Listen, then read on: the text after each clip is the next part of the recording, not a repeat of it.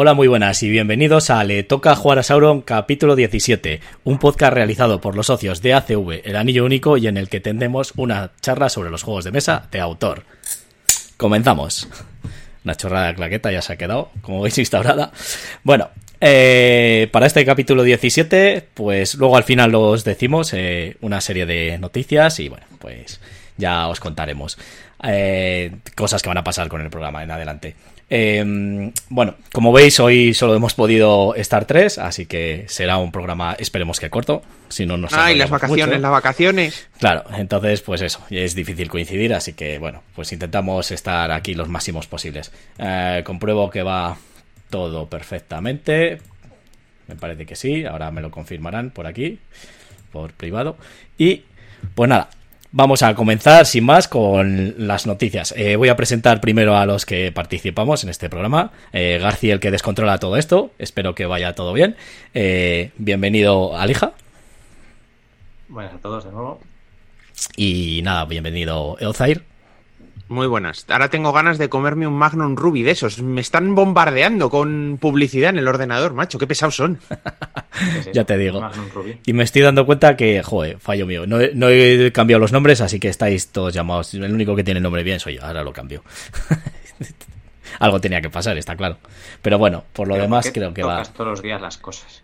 A ver, eh, no es que la haya tocado, es que hoy somos tres, pues he tenido que, que, que cambiarlo. Mira, me lo están diciendo por aquí, que va todo bien, pero que los es que es como un niño pequeño. Si, si no enreda y estropea algo, no es feliz. Hay que probar, hay que probar para ir mejorando, ya sabes. Y en esa prueba mejoría, pues tramada.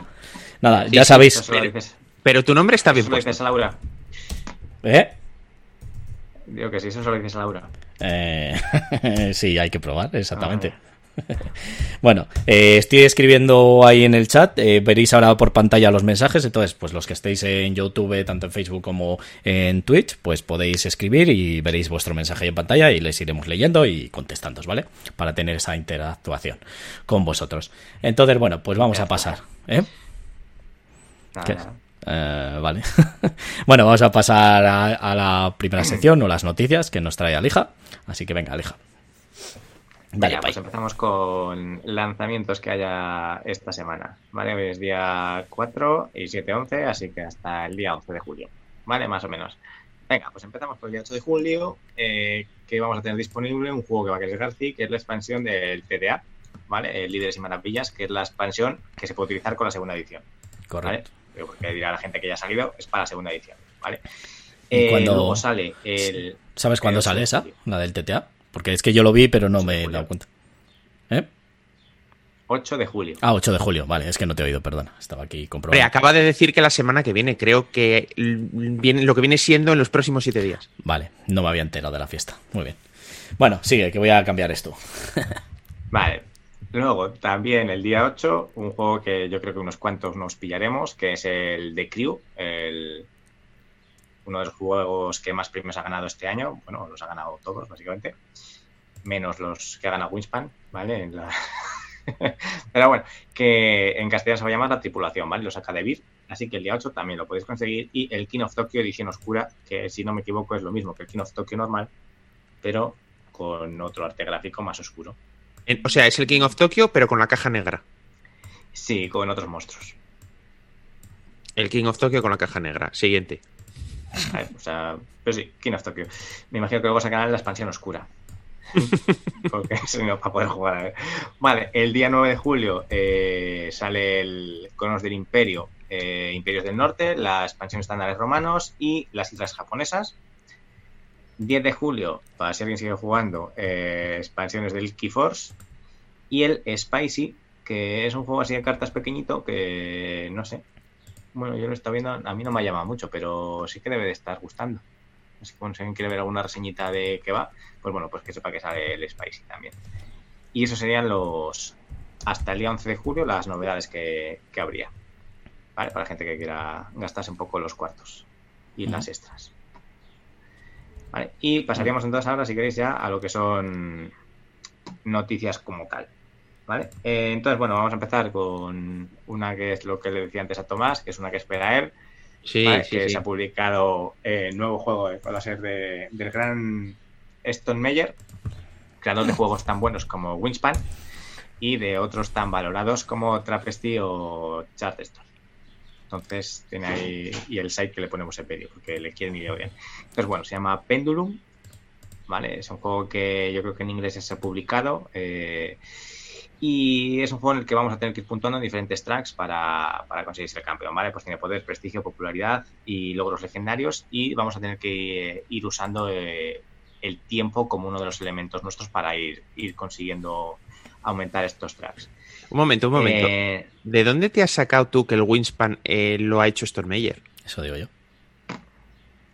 Eh, pues no sé, entre juegos de Stone Meyer y salía por ahí. No, si es de Lo, la- lo editó Stormeyer como editorial. Ah, bueno. Pero el Pero, juego, a ver, con lo que te gusta y el coñazo que das con los pájaros, que no sepas ni quién ha editado el juego, Pero es que a mí eso me da igual que lo haga yo, a mí me gusta el juego, pues ya está. Y Yo sé que, bueno, pues lo saco Stone Meyer.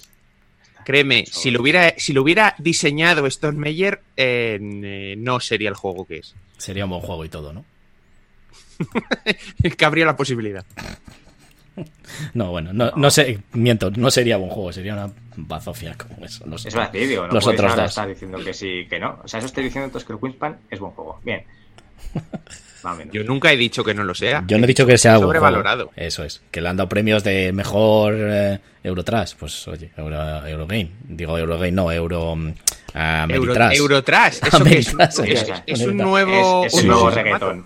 Está el reggaetón y el Eurotrash. O sea, hay de todo. Ameritrash, el- cojones. El trap, dentro de poco hay Eurotrap. Eh, Ahí, para que gente pueda bailar y jugar a vez. Calla y sigue, anda. El Happy Salmon puede ser un, euro- un Eurotrap. Bueno, Uy. pues eso. Como estamos- ¿Vale? Sí, sí. Eh, y luego, pues eh, más noticias que tenemos por ahí, ¿vale? Eh, Maldito Game ha- hace poco ha hecho un vídeo eh, en el que ha dado varias noticias, ¿vale? Entonces, eh, pues por aquí García me puso además unos cuantos juegos que va a salir. Uno de los principales es el Gran Hotel, ¿vale? Que es un, eh, un Eurogame. Bueno, lo primero, para decir la fuente. Eh, yo esto lo he visto casi todos en sentido antihorario, ¿vale? Que es un podcast en el que han invitado a Álamo y ha dado varias, varias noticias. Entonces, bueno, sería el Gran Austria Hotel. Ese te lo va a sacar maldito, que es un Sí. Eurogame que le pone muy bien para dos jugadores. Vale, eso sí que es importante saberlo, que es eso, para dos. Luego, juegos que ha dicho que sí que van a que sí que van a salir o que bueno, que es probable que salgan antes o después, pues Maldito ha dicho que va a sacar el Perseverance, el Dice Tempar, que es un juego de los creadores del Dice Hospital, pues basado en parques temáticos. El Gallerist, que es un juego que la verdad es que se escuchó mucho en la versión inglesa, el Dice Throne y el Carson City, eh, la Big Box. Vale. Y luego ha dicho que va a sacar el campeón del Kinderspiel de este año, el Headhot Troll, pues lo va a sacar maldito. También se lo ha apuntado. No va a sacar juegos, pues también. No me El suena rollo, casi no sé ninguno. llaman en casa. El Gran. Austria Hotel y, y el Gran Austria Hotel y de pasada. Mm. Claro, ese es que es viejo, o sea, es como una reedición. Bueno, Y viejo, es del sí que- 2015, tampoco... Viejo, cinco años ya. Esto ya es otra cosa. ¿eh? bueno, y eh, pues Es como eso, un el iPhone. Roll sí que. Sí, eso es, cada año tienes uno nuevo. Y bueno, el Rolls es el que hablamos de que lanzabas tu, tu ericito y vas cogiendo las. Se van pegando las diferentes setas, la no sé qué. Y luego Ah, sí, es verdad, sí, sí, sí, sí. El juego de lanzar una bola de velcro. Sí. Vale, pues Ah, eso sí, sí. también se lo queda, es que se lo queda todo. Y luego eh, juegos que, que de momento parece que no va a sacarlos él, pero que bueno, tampoco se descarta todo. Vale, pues el, el Coral Island dice que nada, bueno, se estuvieron preguntando un montón, ¿vale? El Bora Bora, el, el Midara y de momento no les dejan, se intentan meter, es que se meten todo, el Seven Continent, aparte de que ya hablamos de que desde en castellano lo sacarían directamente ellos, bueno, pues eh, Álamo lo ha intentado.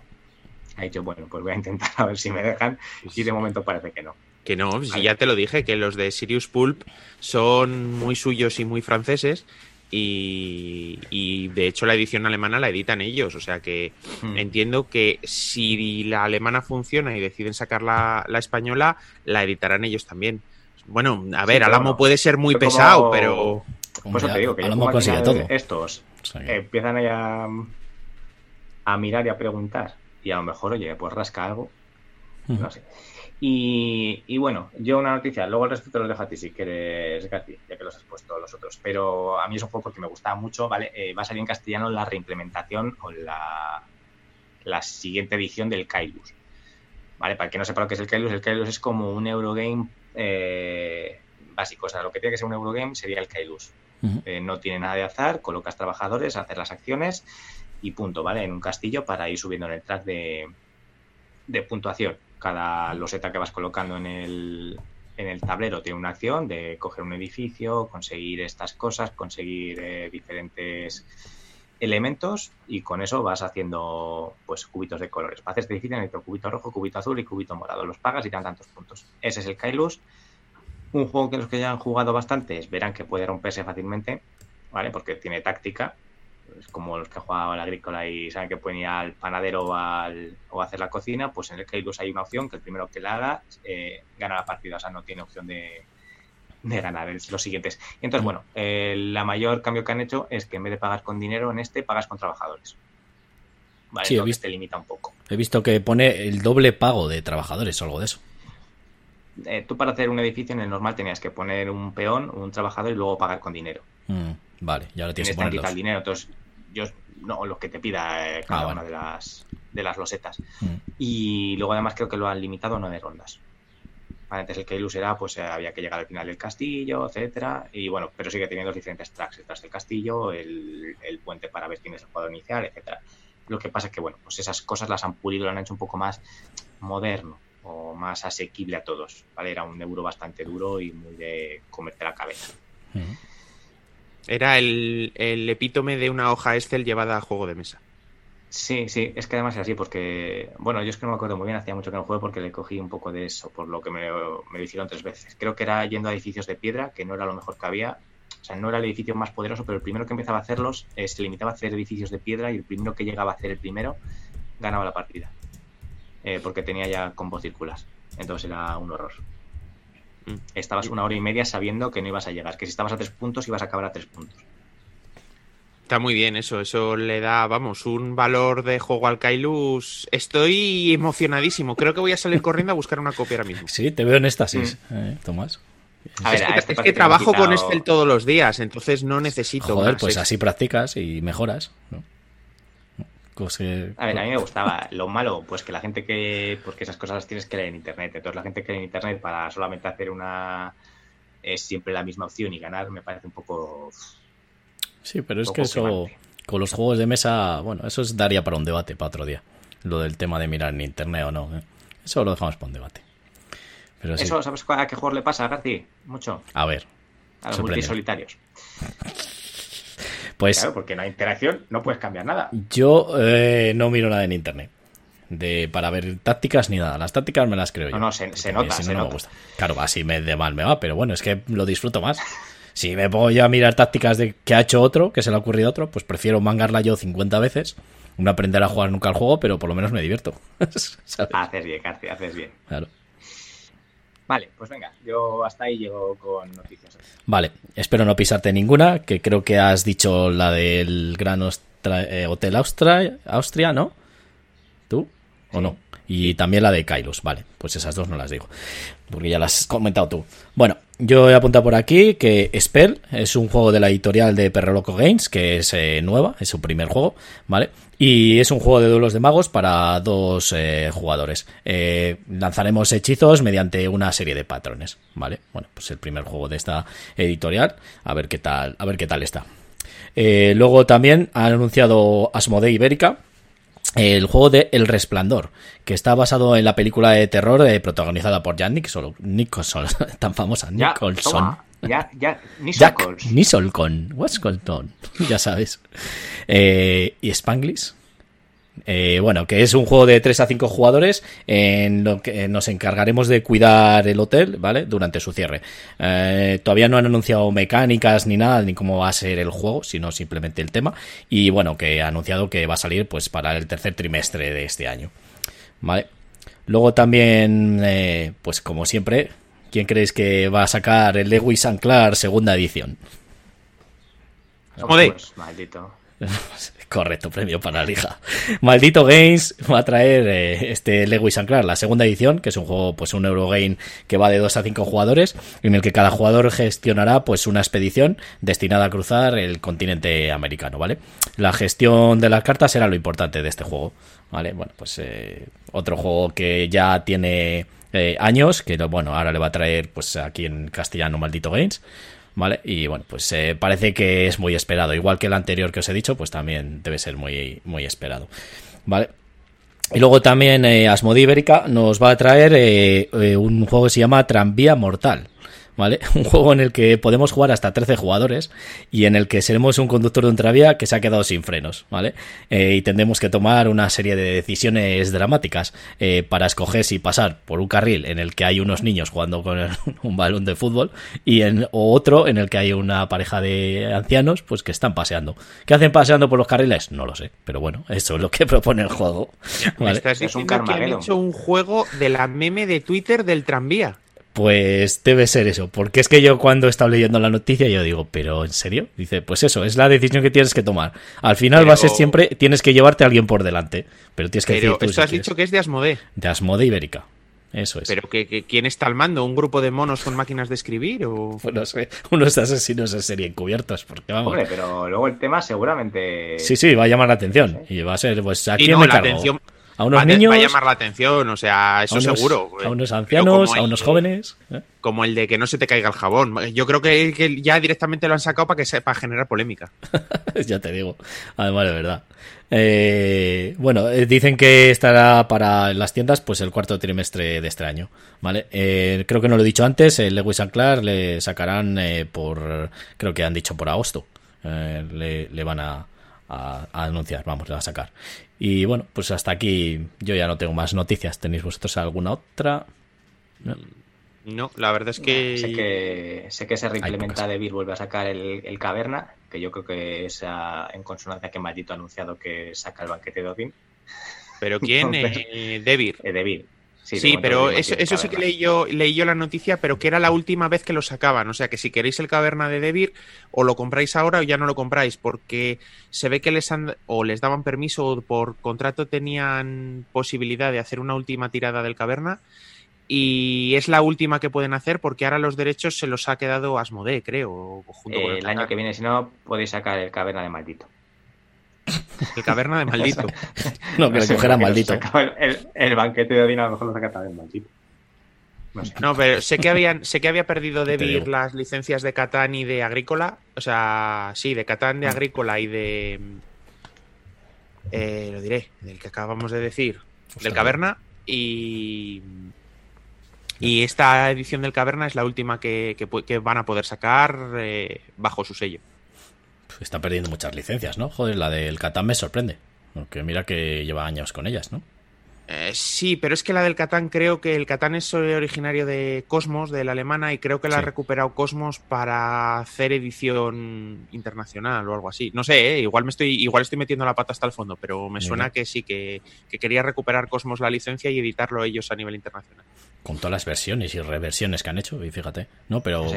Bueno, yo aprovecharía, seguramente si se reimplementa luego el caverna más adelante será más caro. Yo creo que ahora mismo calidad, peso, precio estaba bastante bien.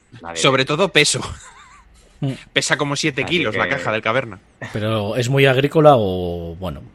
Es una agrícola eh, 2.0. Sí, con más opciones. Sí, básicamente es un agrícola eh, afinado para que a la gente que no le gusta el tema de lo de la pobreza y por quedarse sin comer en el agrícola, que agobia bastante, eh, en el caverna añadieron un montón de mecánicas nuevas para que puedas dar de comer a tus trabajadores sin acumular puntos negativos. No, es una agrícola, pero... Piedra, ¿no? Casi. ¿Eh? Se podía comer hasta piedra, me parece. Oiga, casi, casi, sí. en el, en el, en el caverna en el caverna implementaron lo de los rubíes, o no sé cómo se llama, que son, vamos, son cuentitas de estas de rubí que eran como moneda genérica y valía para comprar cualquier cosa. Entonces, bueno, lo hicieron para que la gente, pues había mucha gente que se quejaba, es que el agrícola es demasiado angustioso con el tema de las, de las cosechas y tal, que hay que dar de comer a los, a los trabajadores, y, y bueno, pues se agobiaban con los finales de, de, era y en el agrícola, bueno, en el, perdón, en el caverna implementaron eso y también lo de que los enanos podían viajar y forjar armas y hacer aventuras y cosas así, que es otra forma de conseguir recursos. Pero bueno, a ver, está, más depurado el agrícola. O sea, el, caverna es una, es una agrícola mucho más depurado. Ya, ya. Y te puedes pisar las acciones también. Sí, claro, igual que en el, igual que en Lo que pasa que hay caca, eso, sí, hay muchas más acciones y es mucho más difícil pisárselas. Me lo estáis vendiendo, ¿eh? Es complicado, es complicado que vayas a la misma a, hacer lo mismo uno y otro. A, ver, que está en la asociación ya, ya lo de cacho de trozo. Pero si, le cogí un día eh, para jugar y no jugué. Entonces, bueno, pues eh, igual que no se si vas a comprar uno, cógete el banquete Odin, que tiene peleas también, tiene guerrillas y a ti te mola. Buah, pero me pareció complicadísimo. Se tenía mil cosas. el caverna. Ya está, venga. Vale, bueno, a la orden, Aleja. Muy bien, pues nada, pues eh, sin más, pues pasamos a lo siguiente, que va a ser el debate con Ciro Error y que nos va a proponer eh, Ozair un debate. Bueno, pues visto lo visto, sobre todo los últimos Kickstarter y los últimos juegos que están, salido, que están saliendo, eh, ¿qué opináis de la deluxificación que se está haciendo de los juegos de forma tan descarada eh, y en muchos casos solo para subir el precio, porque realmente no, no están eh, realmente al juego no le aportan nada. Sea, cosas, a ver, tipo monedas de metal eh, súper bonitas, pero que cumplen la misma función que moneditas de cartón. excesos de miniaturas que lo único que sirven es en muchos casos incluso para decorar, o sea, aumentos de calidad que realmente al juego mm, no le aportan nada más allá de quedar mucho más bonito en mesa. Pues sí, la verdad que yo para mí eh, es que encima eso encarece mucho el producto. Y molan algunos juegos sobreproducidos, pues a ver, juegos con minis pues tienen que tener minis, evidentemente, pero, pero así tan sobreproducidos hay cosas que, verdad, realmente no sirven para nada. O sea, te meten a lo mejor una torre que no sirve para nada, pero bueno, ahí está, y te vale más caro, te hacen los meeple que sean un poco más... Al final yo pienso que, bueno, versiones delusificadas sí, pero para la gente que quiera comprarlas y bueno, seguir haciendo las versiones normales. Pero es que muchas veces ya te sacan la nueva versión de dosificada, no sé qué, con estos nuevos componentes y tal y cual. Y es una excusa para subir el precio del juego, para mí. No lo sé. ¿Tú qué bueno, es que lo que decías de que un juego de miniaturas tiene que tener miniaturas, no necesariamente. Mira Gloomhaven, sí tiene las miniaturas de los héroes, pero son las únicas miniaturas que tiene. Tiene chorrocientos enemigos y con unos standees de cartón funciona exactamente igual. O sea, al mm. final no es necesario. Ojo, y lo dice alguien que se ha comprado el Nemesis, el cajote entero de tres pisos. O sea, que no son más que miniaturas, que, soy el primero en reconocer y entonar el mea culpa. Pero eh, sin ir más lejos, en el propio Nemesis, uno de los. Uno de los añadidos a la campaña era comprarse unas miniaturas de gato alien que eran mm, muy bonitas muy caras y que solo sirven para ser miniaturas de gato alien, porque no sirven para nada en el juego. Eso es. Mm. Alija, ¿qué opinas? A ver, yo creo que como opción siempre está bien. Eh, hay mucha gente que compra por coleccionismo o porque le gustan las minis, como o sea, hay juegos que, no sé, pues se la compran. Ah, las minis me gustan, el juego me da igual, pero las tengo expuestas. Entonces, bueno, me parece que está bien. Eh, sí que es verdad que hay veces que la versión deluxificada sería la que tendría que salir de por sí por el precio que tiene.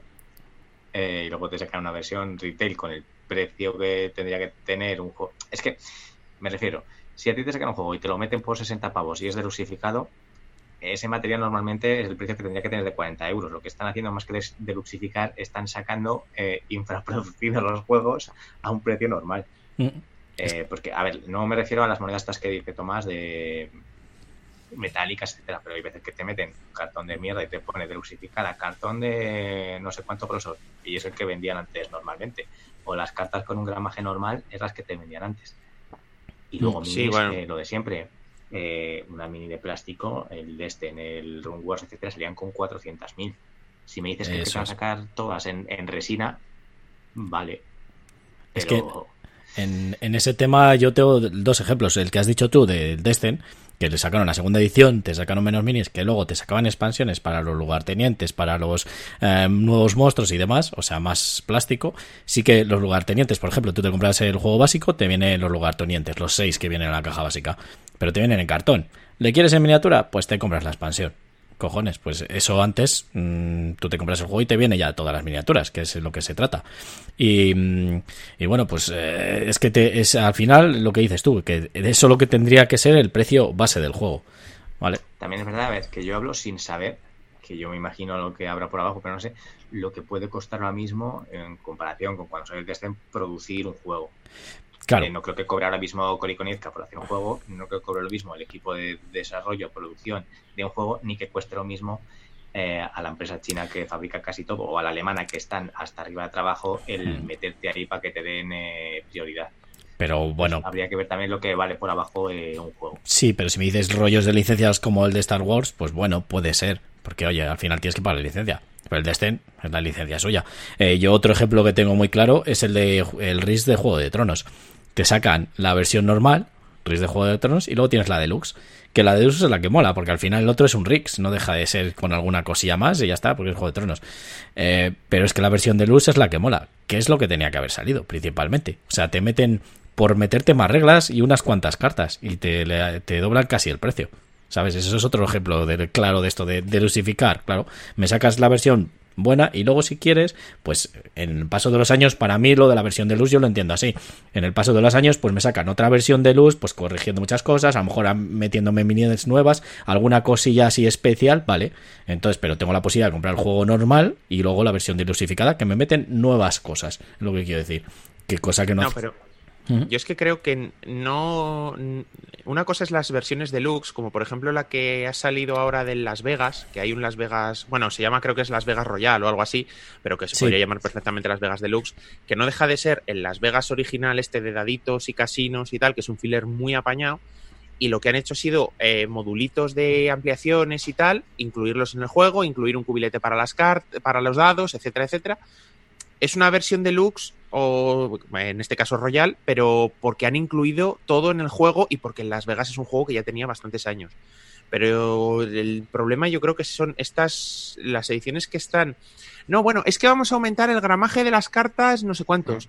Eh, es que vamos a hacer, lo que comentaba Lija, es que vamos a hacer los tableros de jugador de cartón. A ver, es que los tableros de jugador de cartón, de un cartón decente, eh, tendría que ser la norma. Lo que, lo que no es lógico es que, eh, por ejemplo, la Underwater Cities salga con precio normal, no sé si no recuerdo el precio, 40, 50 euros, y te vengan unas cartulinas de jugador que, que, comban solo con mirarlas. O sea, que las cartas casi casi se arruguen al enfundarlas. O sea, eh, luego te dicen, no, te sacamos la versión, eh, la versión buena por 70 o 75 euros. No, es que primero estáis utilizando el deluxificar el juego como excusa para aumentar el precio y a la vez me estáis sacando la versión eh, normal eh, con componentes infraproducidos. O sea. Eso, eso, eso es lo que, lo que, lo que yo opino. Es que al final, pues eh, es lo que decía antes. Yo opino que la versión de luz tendría que ser eso, que te sacan una versión, pero después de unos años, no en el momento te sacamos la versión. Es que es como lo de los videojuegos. Yo lo relaciono con los videojuegos. Los videojuegos te sacan ahora el FIFA, el tal, eh, te sacan la versión estándar, la versión no sé qué edition, la eh, Cristiano Ronaldo no sé qué y te vale 100 pavos, y te regalan unas cuantas cosas, pero joder, es que un juego de mesa, lo que dices tú, Tomás, te sacan un juego de mesa, te sacan unos componentes de mierda en la versión normal, luego, eh, ¿quieres la versión de luz? Pues te sacamos eh, unas... Eh, unas cartas con mejor gramaje, unos dados de puta madre, más bonitos y tal. Y te lo suben, ya no es que te digan, bueno, te lo subimos, yo que sé, 5 euros, 10 euros, no, no, te lo subimos casi al doble.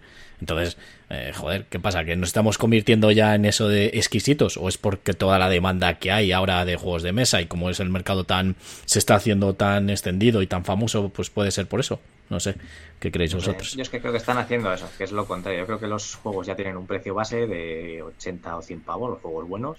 Mm. Y yo creo que están intentando hacer juegos de peor calidad para la gente que no quiera gastar ese dinero.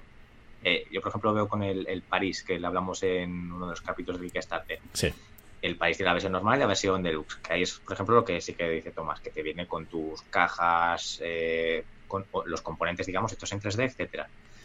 Bueno, pues yo eso puedo entender que puedas comprártelo o no, ¿vale? Porque eso sí que es una mejora sustancial de los componentes. Es como dices, o en... Eh, ¿Cuál me metió yo? El... que starter el, el de World, bueno, de Waking Realms, que puedes coger la versión Meeples o la versión de Minis. Pero te van a elegir, pero el juego es el mismo. Yo lo que no entiendo es que jueguen con lo que hemos hablado, calidad de material. Que no sé lo que puede valer comprar un cartón eh, en vez de laminado, el otro. O en vez de un gramaje tal, un pelín más. Es que es, eh, no sé, es que tendría que ser básico eso. Es que correcto, es que... es que yo creo que una buena opción eh, a ver, que yo creo que fueron errores de diseño. El Terraforming Mars, los tableros originales de jugador del juego base son cartulina. Porque, a ver, el, los, eh, la calidad de componentes del Terraforming Mars básico es muy justita. De hecho, el problema de los, de los tableros lo tuvieron que solucionar con la expansión de conflictos y tal. Pero ¿que quieres deluxificarte el terraforming? Bueno, pues ya, han sacado, ya sacaron el Kickstarter, que creo que acabó ayer o antes de ayer, de la mega caja con las losetas y tal que te mola mucho, te lo compras, que no, pues juegas con el juego normal, que si eres medianamente fan y te has comprado alguna expansión, tienes los componentes suficientes y con una calidad aceptable para poder jugar normal. Pero es que ya hemos llegado al punto de deluxificar la deluxificación, porque en el Kickstarter de las losetas del Terraforming, que ya por sí son pijadinas para deluxificar el juego, había un añadido para a las losetas de ciudad ponerles unas cúpulas de plástico por encima, pero que no venían integradas, las tenías que pagar aparte. O sea, me estás sacando ya la deluxificación de los componentes deluxe. O sea, es que eh, estamos llegando al punto del absurdo. Eso es, eso es. Es que estamos llegando a, a que esto se está eh, subiendo el precio en casi todo. Ya de por sí los juegos están siendo más caros que Supongo que, claro, ahora pues es la ley de la oferta y la demanda. Los juegos tienen que ser más caros, eh, van subiendo porque hay más demanda de ellos. Pero, joder, es que no sé si realmente tú cuando produces un juego, sobre todo grandes editoriales, eh, que le sacas en serie y haces porrón de ellos, pues oye, y encima les mandan a China y demás, te les, eh, te les fabrican ahí en, en China y bueno, pues salen en serie y tienes un por o sea, que sale más barato, esa barata a costes. Ah, sí, pero mira, yo por ejemplo creo que está el problema. Yo creo que, por ejemplo, también las tiradas de ahora son mucho más pequeñas que las que podían hacerse antiguamente. Sí, ahora almacenan menos, pero ese es el modo moderno, que el almacenaje tiene que, tiende que ir a cero, porque claro, a ver, al final el coste de almacenajes cuesta dinero. Pero.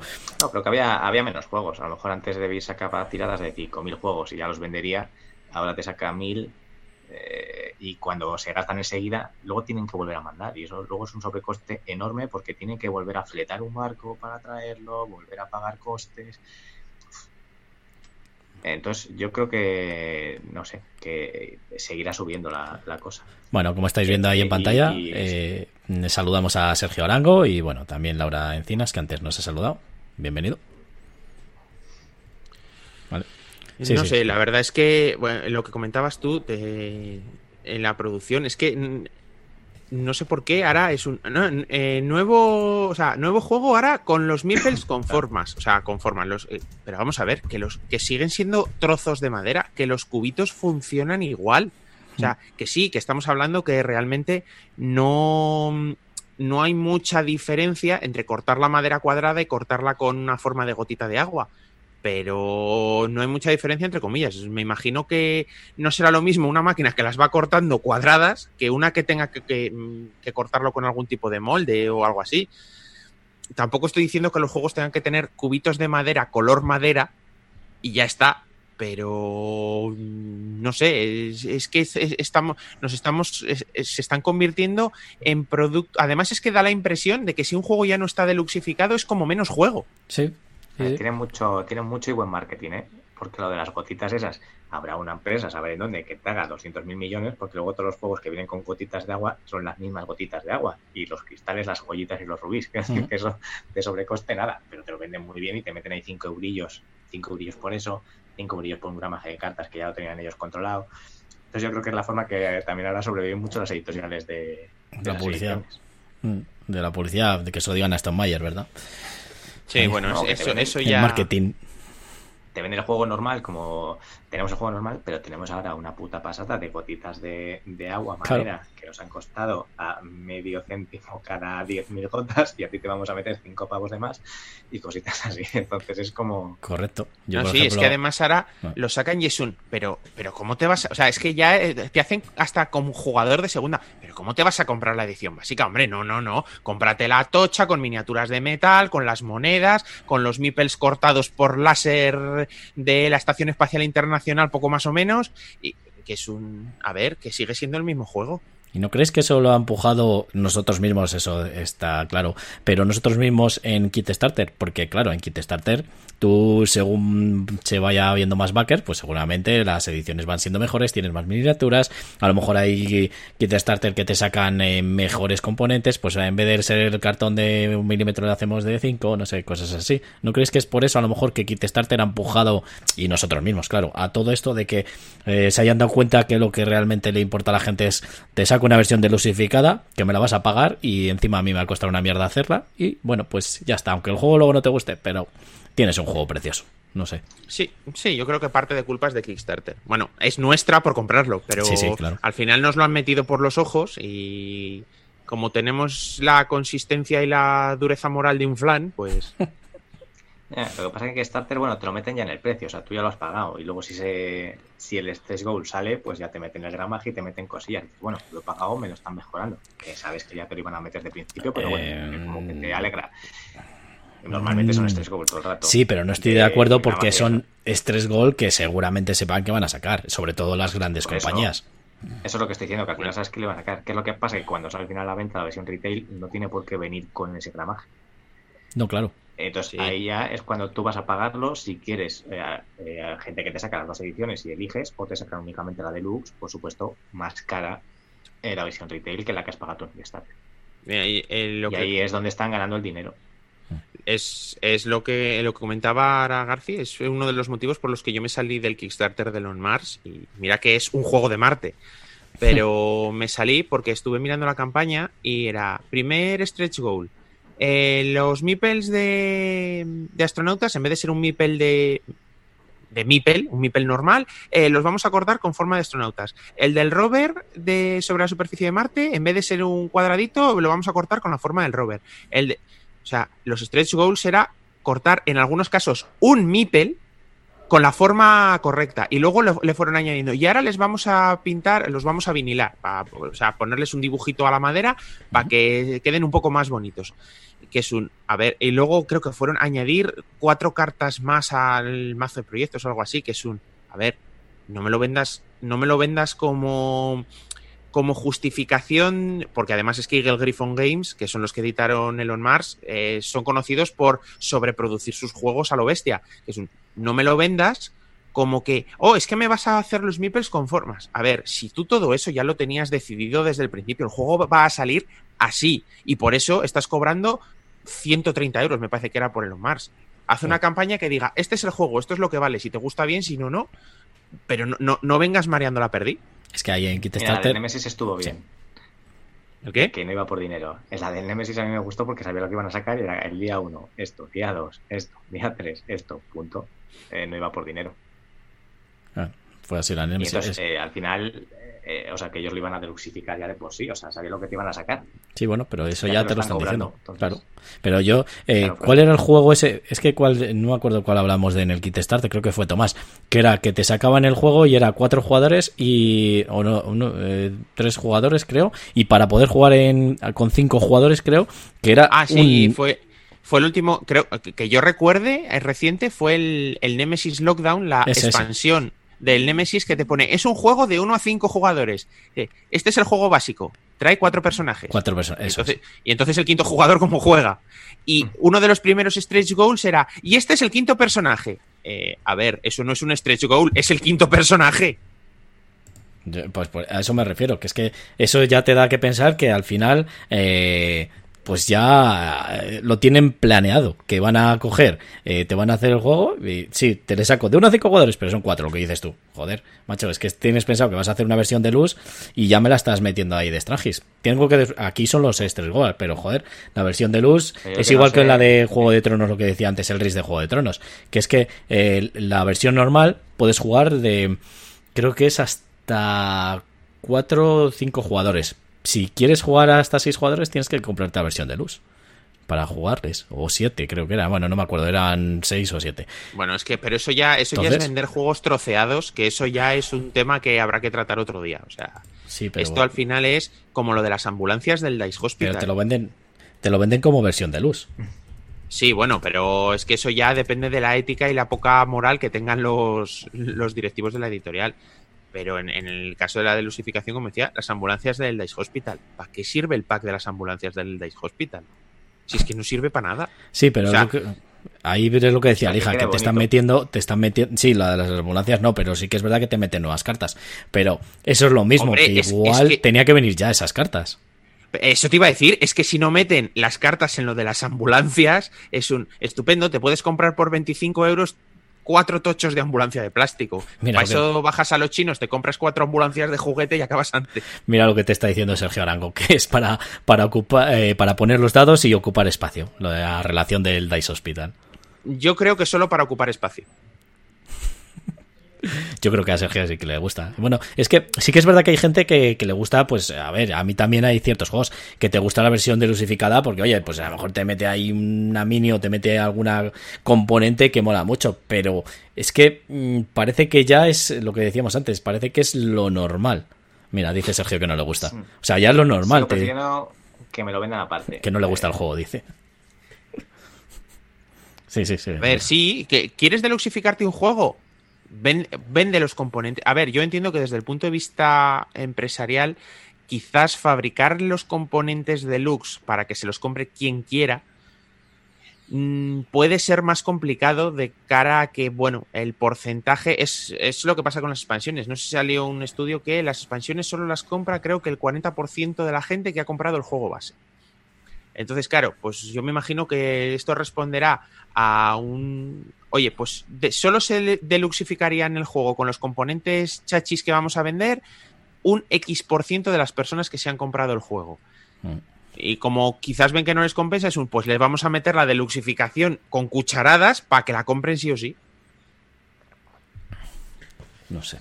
Yo es que creo que la delusificación es que le sale casi tirada. O sea, es que meterte sí, a ver, en el kiosco. Te meto unos cuantos cubitos de gotitas, te meto unos cuantos rubis, un poquito de esto, toma paquetito, ¿cuánto vale? 30 pavos, venga, for you. Eh, a ver, no, está, está claro que si. yo me he comprado por 5 euros eh, cuatro, cuatro ardillas, un pelín más grandes que las que vienen en el boss, con pegatinas. Pero bueno, son 5 euros. Me ha salido a euro y medio la. un poco a euro 25 la ardilla. Pero, bueno.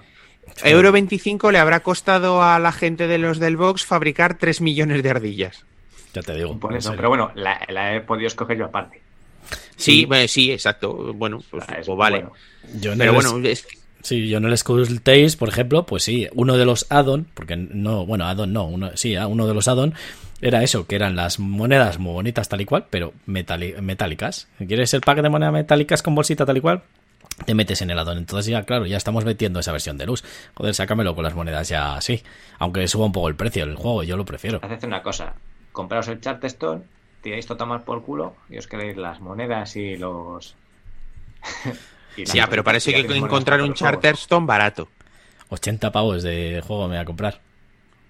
70, 70. 70 para unas monedas. pues oye, para eso me meto, me meto los y además, de Tomás. Yo también creo que, que, en muchos casos la deluxificación la hacen para desviar la atención de un juego que realmente, como pasaría en el Charterstone, que realmente no es un gran juego, porque es un, oh, es que mira las monedas, lo que pesan y lo bonitas que son y lo bien diseñadas que están y las minis y los dados eh, personalizados ahí con dibujos y en un material de estos nacarado y tal luego que dices, guau, es que esto es un juegazo, sí o sí, tal. Mm. Es una estrategia de marketing, que eso, que te meten por el gaznate a cucharadas y luego la juegas y dices tú, pues el juego bonito, como bonito es muy bonito, pero como juego es poco juego.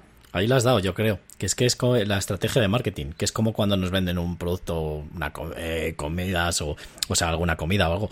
Un filete, te le ponen ahí muy bonito, como tal. Claro, luego vas tú a lo mejor a la tienda y es una, está ahí soso y tal no sé, pues ahora te meten ahí una torre de dados y una figura de no sé cuántos centímetros de alta, tal y cual. Y dices tú, ¡guau! este pedazo de juego vistoso es. Entonces ya como te entra por la vista, pues dices, pues me la compro. Y luego realmente ni te miras las reglas, que eso es un error, claro. Y luego cuando te pones a jugar dices, vaya puta mierda de juego.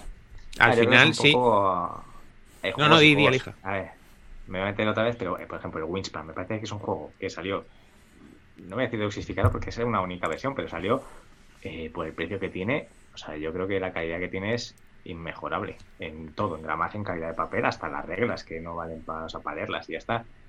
O sea, yo creo que hay ese tipo de juegos que te lo venden muy bien y luego hay otros que te intentan meter como a saco, que es lo que decíamos antes, porque juegos malos, ¿sabes? Esto es un poco eh, la teoría salsa del Burger King, que tienes la salsa normal y la deluxe por un euro más, que sigue siendo una salsa de mierda, pero que, bueno, pues untas la patata y parece que está mejor, pero sigue siendo una mierda de patata con una salsa que te ha valido un euro más. Sí, Mira, es lo que te hacen en, en, unos juegos, que te meten unas monedas para la misma mierda de juego, pero las monedas parece como que hacen que sea mejor el juego. Eso es. Nos dice Sergio que como la torre de dados del Dice Hospital, que no hay sitio en la caja para guardarla montada. Bueno, es que es, es que, eso, eh. es que eso, es de juzgado de guardia. O sea, que te metan una torre de dados y que la tengas que desmontar cada vez que quieras guardar el juego es para matarlo. Creo que nos queda claro que a Sergio no le gusta, ¿no? Dice Hospital.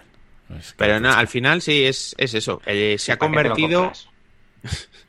creo, creo que no lo pudo decidir él, ¿eh? Entonces ahí ya no entro.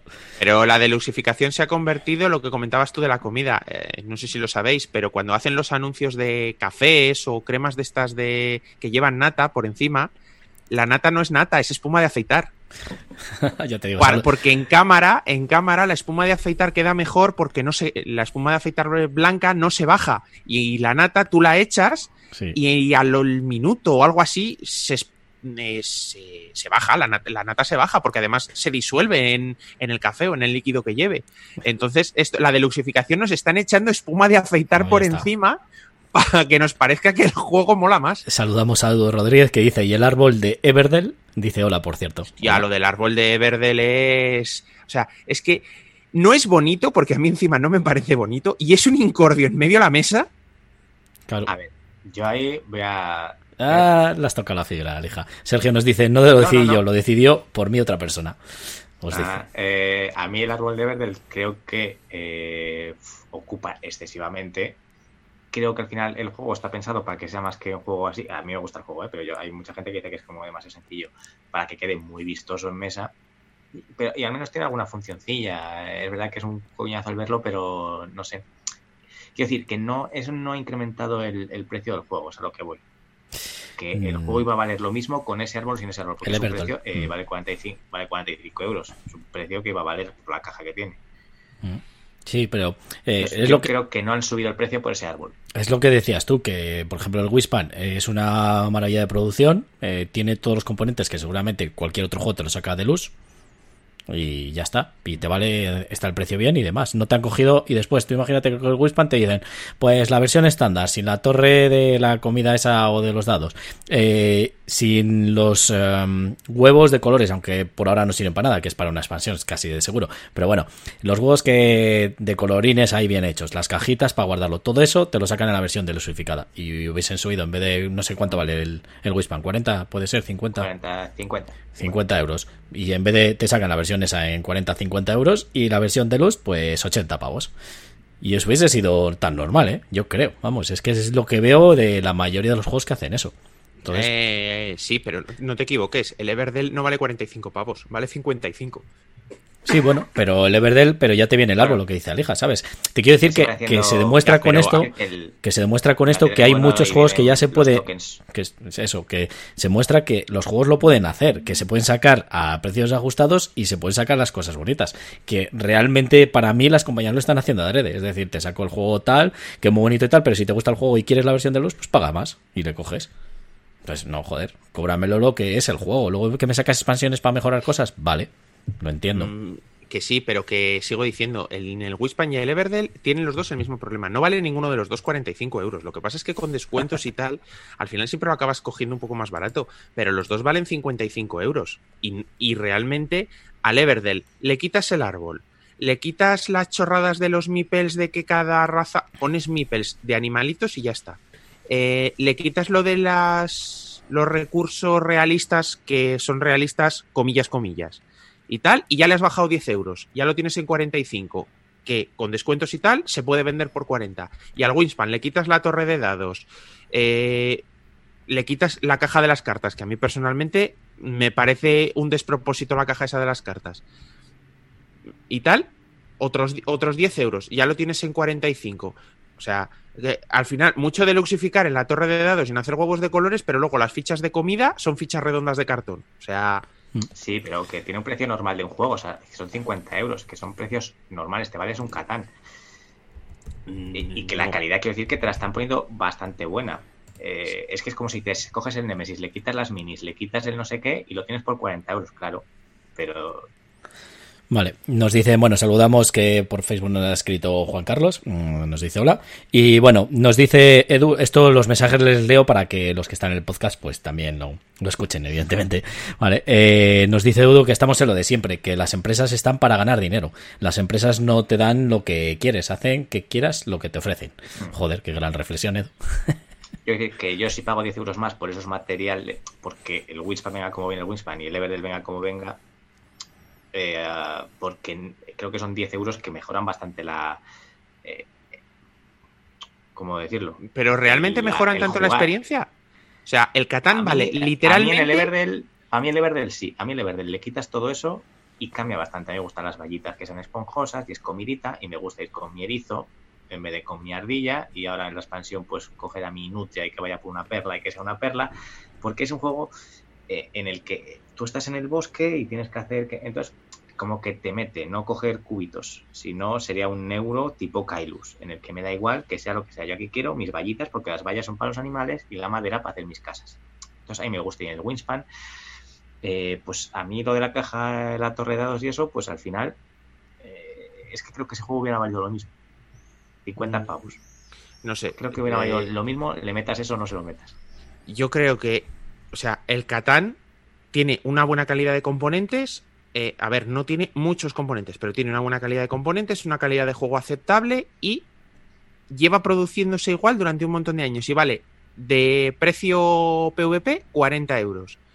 No, yo personalmente creo que esos 15 euros de más de eh, el arbolito, las vallas o los huevos de colores o la torre de dados no aportan a la experiencia jugable esos 15 euros que cuestan. Esos 15 euros de más es hacer eso y haber hecho la primera impresión, haber pagado todo lo que hay que pagar. Es que Catán lleva 40 años detrás. Es que eso sacarlo sale casi gratis.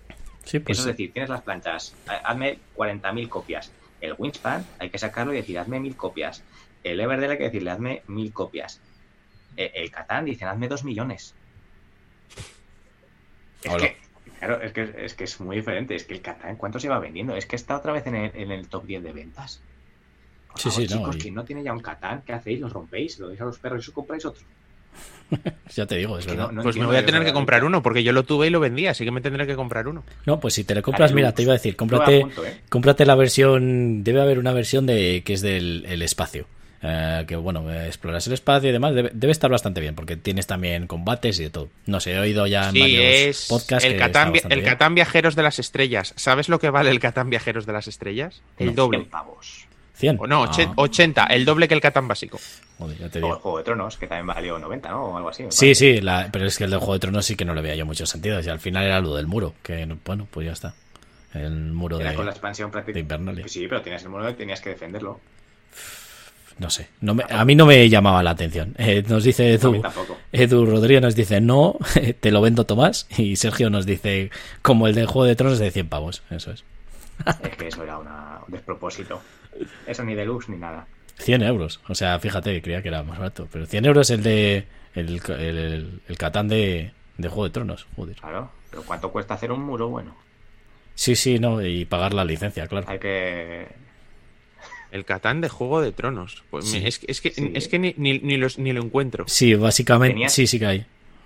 Bueno, Tenías que, poner minis y tú elegías, eh, ibas poniendo como mipes. Ah, Catán Juego de Tronos, la hermandad o algo así. Sí, eso es. Te tenías que defender. Entonces puntuabas, depende de, de, si te habían atacado o no, de cuántos mipes tenías, quién tenía mayoría o no.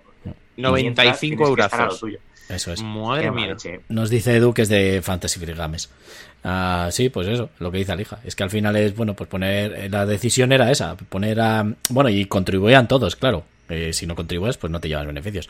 Y es eso, que defender el muro. Tienes que poner unos em, unas miniaturas para defender el muro. Y atacan los salvajes. Básicamente era la expansión de los, bárbaros, los muertos vivientes, pero deluxificada. Hmm. Los caminantes blancos. Caminantes blancos, eso, muertos vivientes. O sea, es eso, es la expansión de bárbaros y, mercaderes, pero deluxificada. Porque en vez de atacarte bárbaros, te atacan los caminantes blancos. Entonces, como son deluxe, porque tienes obsidiana para matarles, 100 pavos. Nos dice Juan Carlos que si a los temáticos les quitas las minis, que, los matas. Sí, Sí, los pues temáticos eh, es lo que decíamos, es lo que hemos estado comentando antes. A ver, un juego de minis, pues evidentemente, pues hombre, a mí sí que me gusta que tenga las minis, pero realmente lo que decimos es que eh, a mí me sacan un juego de minis y que esas minis me salgan. Por ejemplo, lo que hemos dicho antes, desde en primera edición, tú te venían las minis de los lugartenientes y demás. Pero en la segunda edición tú tienes que comprarte las figuras de los lugartenientes, te vienen un puto cartón. ¿De qué año, de qué año es el Destin 1? Ahora te lo miro. Eh, Pero de todas maneras, yo no estoy de acuerdo con lo que dicen que a un temático si le quitas las minis lo matas. Si un temático tiene el tema bien hecho, no necesita minis. Sí, sí ya sé lo que me vais a decir. Galáctica es un, es un, es un juego temático. ¿Qué, ¿Qué, minis necesita? Pues, pues, no necesita minis, no lleva minis. o sea, un buen juego, si el tema, estamos hablando de temáticos y, tipo juego Amenitras, si el tema está bien metido y la mecánica de juego está bien conseguida, a ver, el Nemesis sin miniaturas sigue. O sea, si en vez de miniaturas utilizas chapas de Coca-Cola en la que ponga Alien y en la que ponga jugador, el juego se juega igual. Obviamente no es tan bonito tener una chapa de Coca-Cola que una reina Alien de este pelo, pero pero le, quita, le, quita un, le, quita, un, punto, es verdad. Eso hay que decir. Sí, vale. Nos dice Juan Carlos que, pero es cierto que muchos meten morralla y la licencia sobre el precio. Pues lo que decía Tomás, que al final, yo creo que a lo que se refería es a un juego de minis, que claro, si le quitaran minis no, pero, los temáticos pueden ser de muchas cosas. Y por cierto, Alija, el Destin es del 2005. ¿El primera edición? Sí, la primera edición. 15 años, es decir, que en 15 años los juegos han subido suficiente y todo en, en la vida para que no saquen esas cosas. Que entiendo. Entiendo que hayan subido, tío, pero bueno, no, el Destin 1 ha subido más, ¿eh? que tú te le vas a pillar de segunda mano y te vale 150 euros. Pero ¿eh? eso, eso es porque directamente ya no hay oferta y, es un juego que tiene, sigue teniendo muy buena valoración y por cierto, lo que tú comentas de los lugartenientes, los lugartenientes del Descent primera edición tampoco venían en la caja ni en las expansiones. Te tenías que comprar las minis aparte, ¿eh? Si no, pregúntaselo a Jorge, que tiene el Descent primera edición completo y los lugartenientes había que comprárselos aparte. Sí, es verdad. Eso ahora que lo he pensado y me lo has dicho, sí que es verdad que, lo, que eso me lo comentó Jorge. Que, que el Descent primera edición, los lugartenientes, te tenías que comprar. Que sí que es verdad que la miniatura era como de, aluminio, ¿no? o era medio metálica, si no me equivoco. Bueno, ahí no me voy a meter. Pero bueno, sí, las miniaturas pero lo que me refiero es que te venían tropecientos monstruos con tropecientos minis. O sea, te venían muchos grupos. Sí que, es cierto que venía, venían muchas miniaturas. Quizás también es cierto que la producción de miniaturas en aquella época no era tan detallada. La y gente ahora quiere calidad. Eso es el problema. claro, pues a lo que veníamos, versión de luz, muy detallada. tiene 40.000 tiene 40.000 minis y que te lo diga mi hermano que está por ahí, eh, tenemos 40.000 caballos por ahí pochos, eh, les falta una pata o están doblados. Sí. Pero, a ti te quita. Yo, por ejemplo, eh, también otros dos ejemplos: el StarCraft, el World of Warcraft. Esos son juegos de caja grande como la del Destin, que te vienen eh, muchas minis. Sí, no tienen un detalle la hostia, pero a mí ya solo ver la mini, aunque no tenga ese detalle, ¿sabes? Pero ver esa mini ahí puesta y la del enemigo de otro color, porque encima eso, es que las minis tenían colores, que ahora son todas grises, normalmente, ¿vale? O rojas o tal. Y tener ahí la mini de, por ejemplo, de los Cer, unos, unos Terlin, y tener unas minis de unos Protos, un Cerator y demás, ahí, una enfrente de la otra, aunque no tuviese la calidad, pero tú lo veías ahí vistoso en mesa y a mí me encantaba. Y no era un detalle de la leche, pero molaba. Ya está. ¿Arcadia Quest o StarCraft? StarCraft. Eh, no, como componentes. A ver, componentes, las minis son mejores las de la Arcadia, pero a mí como juego me gusta más el StarCraft. A eso es lo que me refiero. Como juego. Quiero decir que eh, el StarCraft quita quitar las minis y otro, el Arcadia Quest le quita las minis y aunque sea lo mismo, esa calidad de minis hace que. Pero el juego está bien. Sí, a lo mejor la calidad, sí, claro, pero a mí es lo que quiero decir que es como que, bueno, pues ahí le han subido la calidad de las minis, vale, pues lo estás pagando, pero no me han sacado una versión de luz con las minis eh, que estén mejoradas. Algo que te quiero decir que me sacan unas minis de mierda y luego versión de luz, minis mejoradas. ¿Sabes? O yo qué sé, o alguna mini de otra manera. No sé, es que es a lo que, a lo que me refiero de eso, que, no me hace falta pues que a mí, para mí, que me saquen unas minis de la leche si el juego está bien y que me saquen unas minis con menos calidad, que sí que es verdad que ahora mismo la gente es lo que quiere hablamos de versiones deluxe y el, el, Arcadia Quest no han sacado ninguna versión deluxe. Lo que hacen ahora es sacar menos minis con más calidad, porque la gente es lo que busca. Y ya luego sacar los Kickstarter tipo Nemesis, etcétera, con 40.000 tochos de, minis. Hmm. O el Tinty Grail, en el que te metes, si quieres, a 18.000 expansiones con más minis y minis de las minis. Ya, que sí, que a lo mejor eso daría para otro debate, de que ahora pues... Quiero decir que nos estamos yendo un poco de lo que es el, debate principal y, por ejemplo, si en StarCraft te hubieran sacado luego una versión por 40 pavos más con las minis más tochas, vale, pues eso sería una, una pues hubiese caído. aparte. Claro, pero eso te lo hubieran vendido aparte, ¿eh? pero tú imagínate que ahora tu juego lo vuelven a sacar por 130 eh, pavos con mejores minis. Eso sería una deluxificación obligatoria que no aporta nada al juego. A ver, sí, por me parecería que estaría mal hecho. Es como si ahora mismo reeditaran el Fuga de Colditz, o sea, el Fuga de Colditz que valía en su día 35 euros, 40. Estamos hablando de hace muchos años, ¿eh? Pero eh, eh, y es un juego que no puede ser más temático, tenso como el solo, sí que tiene algunos, tiene algunos defectillos porque tiene muchos años, como el tema de que se juega con el tiempo cerrado, etcétera. Pero me parece un grandísimo juego. Es un es un juego suficientemente complejo, eh, la temática está muy bien conseguida y tal. Necesita minis, no, con unas cartas sencillas en un tablero y tal.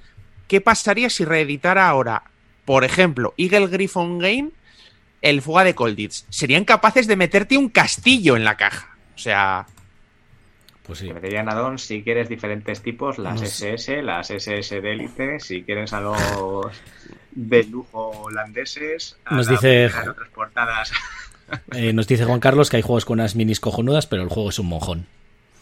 Sí, sí, sí, sí. sí. Mm, pues eso. y luego juegos que las minis, eh, el, el, el Cthulhu Wars, eh, vamos a ver.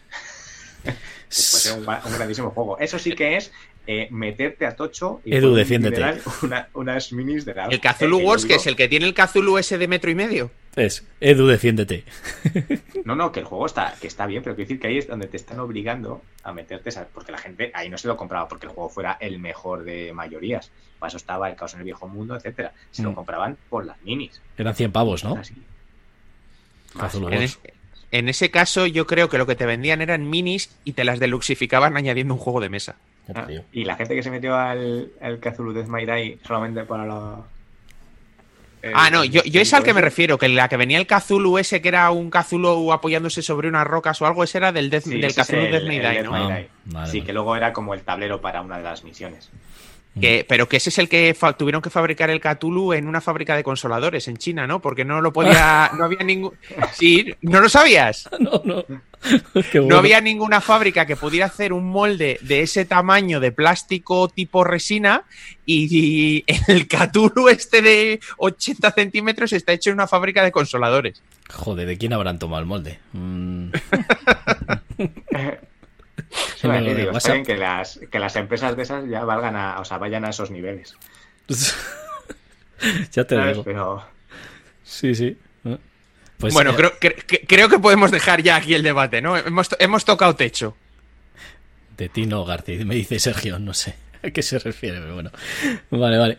Bueno, pues sí, pues yo creo que, que ha quedado claro. Eh, las versiones delusificadas, eh, un debate que, que, ha estado bastante bien, me ha gustado, la verdad. Bueno, pues vamos a pasar a los pueblos libres y vamos a hablar de un jueguito cada uno. Y para luego yo estar más pendiente del chat y demás, pues si nos importa, el burro delante para que no se expande. Así que voy a hablar yo de Cooper Island. ¿Vale? Eh, ya le he estado probando, es un juego que he estado siguiéndole bastante tiempo y al final, pues bueno, me lo acabo pillando. Cooper Island es un Eurogame bastante duro, de hecho en la BGG tiene un 4,43 y bueno, en el que vamos a tener... Eh, una serie de trabajadores eh, que vamos a ir colocando en nuestro tablero, bueno, en nuestro tablero, en el tablero central, ¿vale? Al final es eh, ir construyendo lo que es nuestra isla o nuestra península, ¿vale? Alrededor de una isla que está en el que es el tablero central, hacia el tablero central, ¿vale? Eh, en nuestra isla o nuestra península vamos a ir eh, colocando una serie de losetas para irla ampliando, o sea, bueno, lo que se dice que es explorar, ¿vale? Pero lo, lo curioso que tiene estas losetas es que se pueden ir apilando una encima de otra. ¿vale? Entonces, eh, pues, por ejemplo, una loseta de, de, de montaña, pues te va a dar piedra. Según el nivel de altura que tenga, pues vale 1, vale 2, vale 3. Eh, luego también, eh, si es más alto, pues puedes conseguir oro. Hay otros ciertos, hay otros elementos también, pues como comida para alimentar a nuestros trabajadores, también tela y demás, pues para comprar otras ciertas cosas. ¿Vale? Es un juego en el que te acaba explotando la cabeza, porque mm, aquí los puntos de victoria que se consiguen son curiosos, porque los puntos de victoria lo que te hacen, aparte, es mover unos barquitos. Empezamos con dos barquitos, uno a cada lado de nuestra península, ¿vale? En la parte de abajo, y en la que eh, cada vez que consigamos un punto de victoria, eh, es un, se llaman puntos de timón, creo. Pues vamos a avanzar un espacio, lo que es el, el, barco, ¿vale? Entonces, en nuestra península vamos a ir poniendo otra serie de mini penínsulas y esos nos van a dar unos ciertos beneficios. Entonces, cuando este barquito aparte pase por esa mm, península que hemos colocado, pues nos va a dar más beneficios. Por ejemplo, pues una moneda, ¿vale? Luego tenemos un tablero nuestro personal en el que podemos desbloquear un par de edificios, podemos desbloquear más huecos de almacén, porque claro, los eh, recursos que vayamos cogiendo les tenemos que ir almacenando eh, o bien en la, nuestra península o en nuestro almacén. También tenemos un mercado, pero el mercado al final de nuestro turno se pierde, ¿vale? Y en el almacén pues tenemos una serie de espacios limitados. Lo que pasa que los recursos, por ejemplo, si yo cojo una piedra que tiene nivel 2, que son dos de piedra, si le meto en mi almacén, baja a nivel 1. Entonces, eso es lo que tengo que gestionar. Si no tengo hueco en el almacén, mi recurso se va a la mierda, ¿vale? Y así a grueso modo es eh, lo que es el Cooper Island. Bueno, vamos a crear estatuas y demás y bueno, pues luego una serie de puntos de victoria al final de la partida, pues según lo que hagamos y construimos más eh, terreno, exploramos más terreno de islas y conseguimos eh, construir más islas y demás. Yo he jugado solo en modo solitario, entonces bueno, eh, luego ya hablaré cuando juegue con, con, con, más gente, pues a ver qué me parece. El juego me ha parecido que está muy bien porque es de los que me gusta a mí, de los que te estalla la cabeza, como bien me dijo Tomás, que me iba a estallar la cabeza, ¿vale? Y bueno, pues de hecho he jugado creo sí dos partidas, juegas contra Cooper, que es un perrito que sale ahí, ¿vale? Él va haciendo sus acciones, el automa está bastante bien implementado pero que no le consigo ganar todavía. Entonces, pues bueno. Cooper es el perro del diseñador del juego. El juego es de Odendal, ah, eh, no sé cómo se llama. Y tiene un perro que se llama Cooper, que es un labrador retriever o algo así. Eso es, eso es. no sabía que era. Y es su perrito, y básicamente quería incluir al perro en el juego, y el juego se llama Cooper Island por su perro. Ah, mira, pues mira. Eh, esa historia yo no la sabía. Sí, es de Andreas eh, Odendal, o sea, Eso, Andrea. Andrea, Andrea, Andrea, sí. Y bueno, pues es de 2 a 4 jugadores de 60 a 120 minutos y, más, yo ¿De creo. ¿De 2 a 4? De 2 a 4, sí. ¿Lo juegas solo? Eh, es que tiene el modo solitario. El perro? Con el perro ya son dos. claro, claro, bueno, sí que sí que es tiene el modo solitario, pero bueno, es de dos a cuatro jugadores por eso, pero vamos.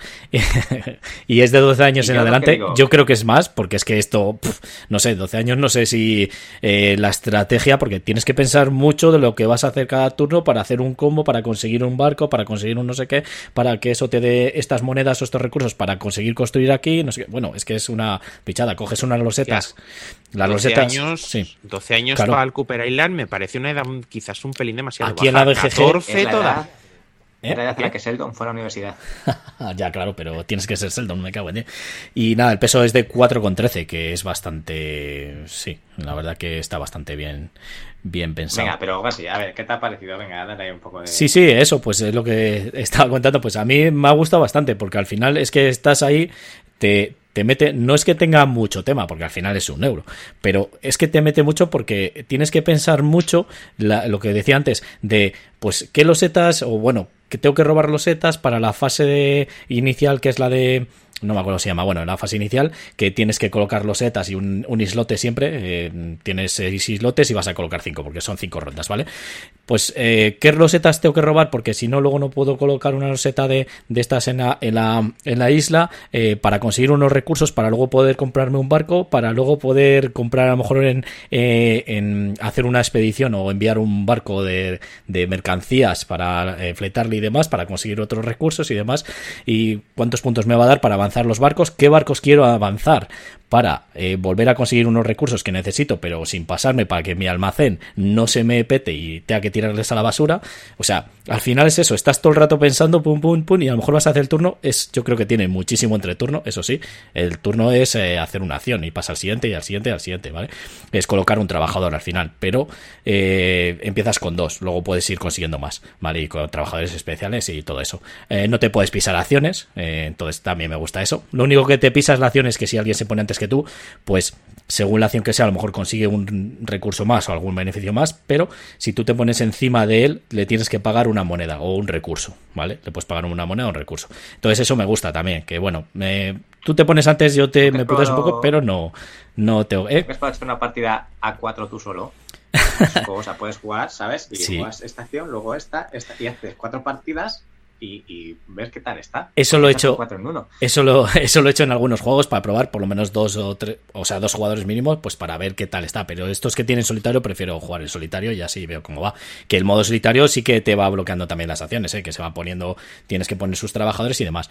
Entonces, eh, veo que es un juego que está bastante, o sea, es fácil de entender porque, bueno, no tiene mucha historia, o sea, colocar una loseta o colocar un trabajador y hacer la acción, es que no tiene más.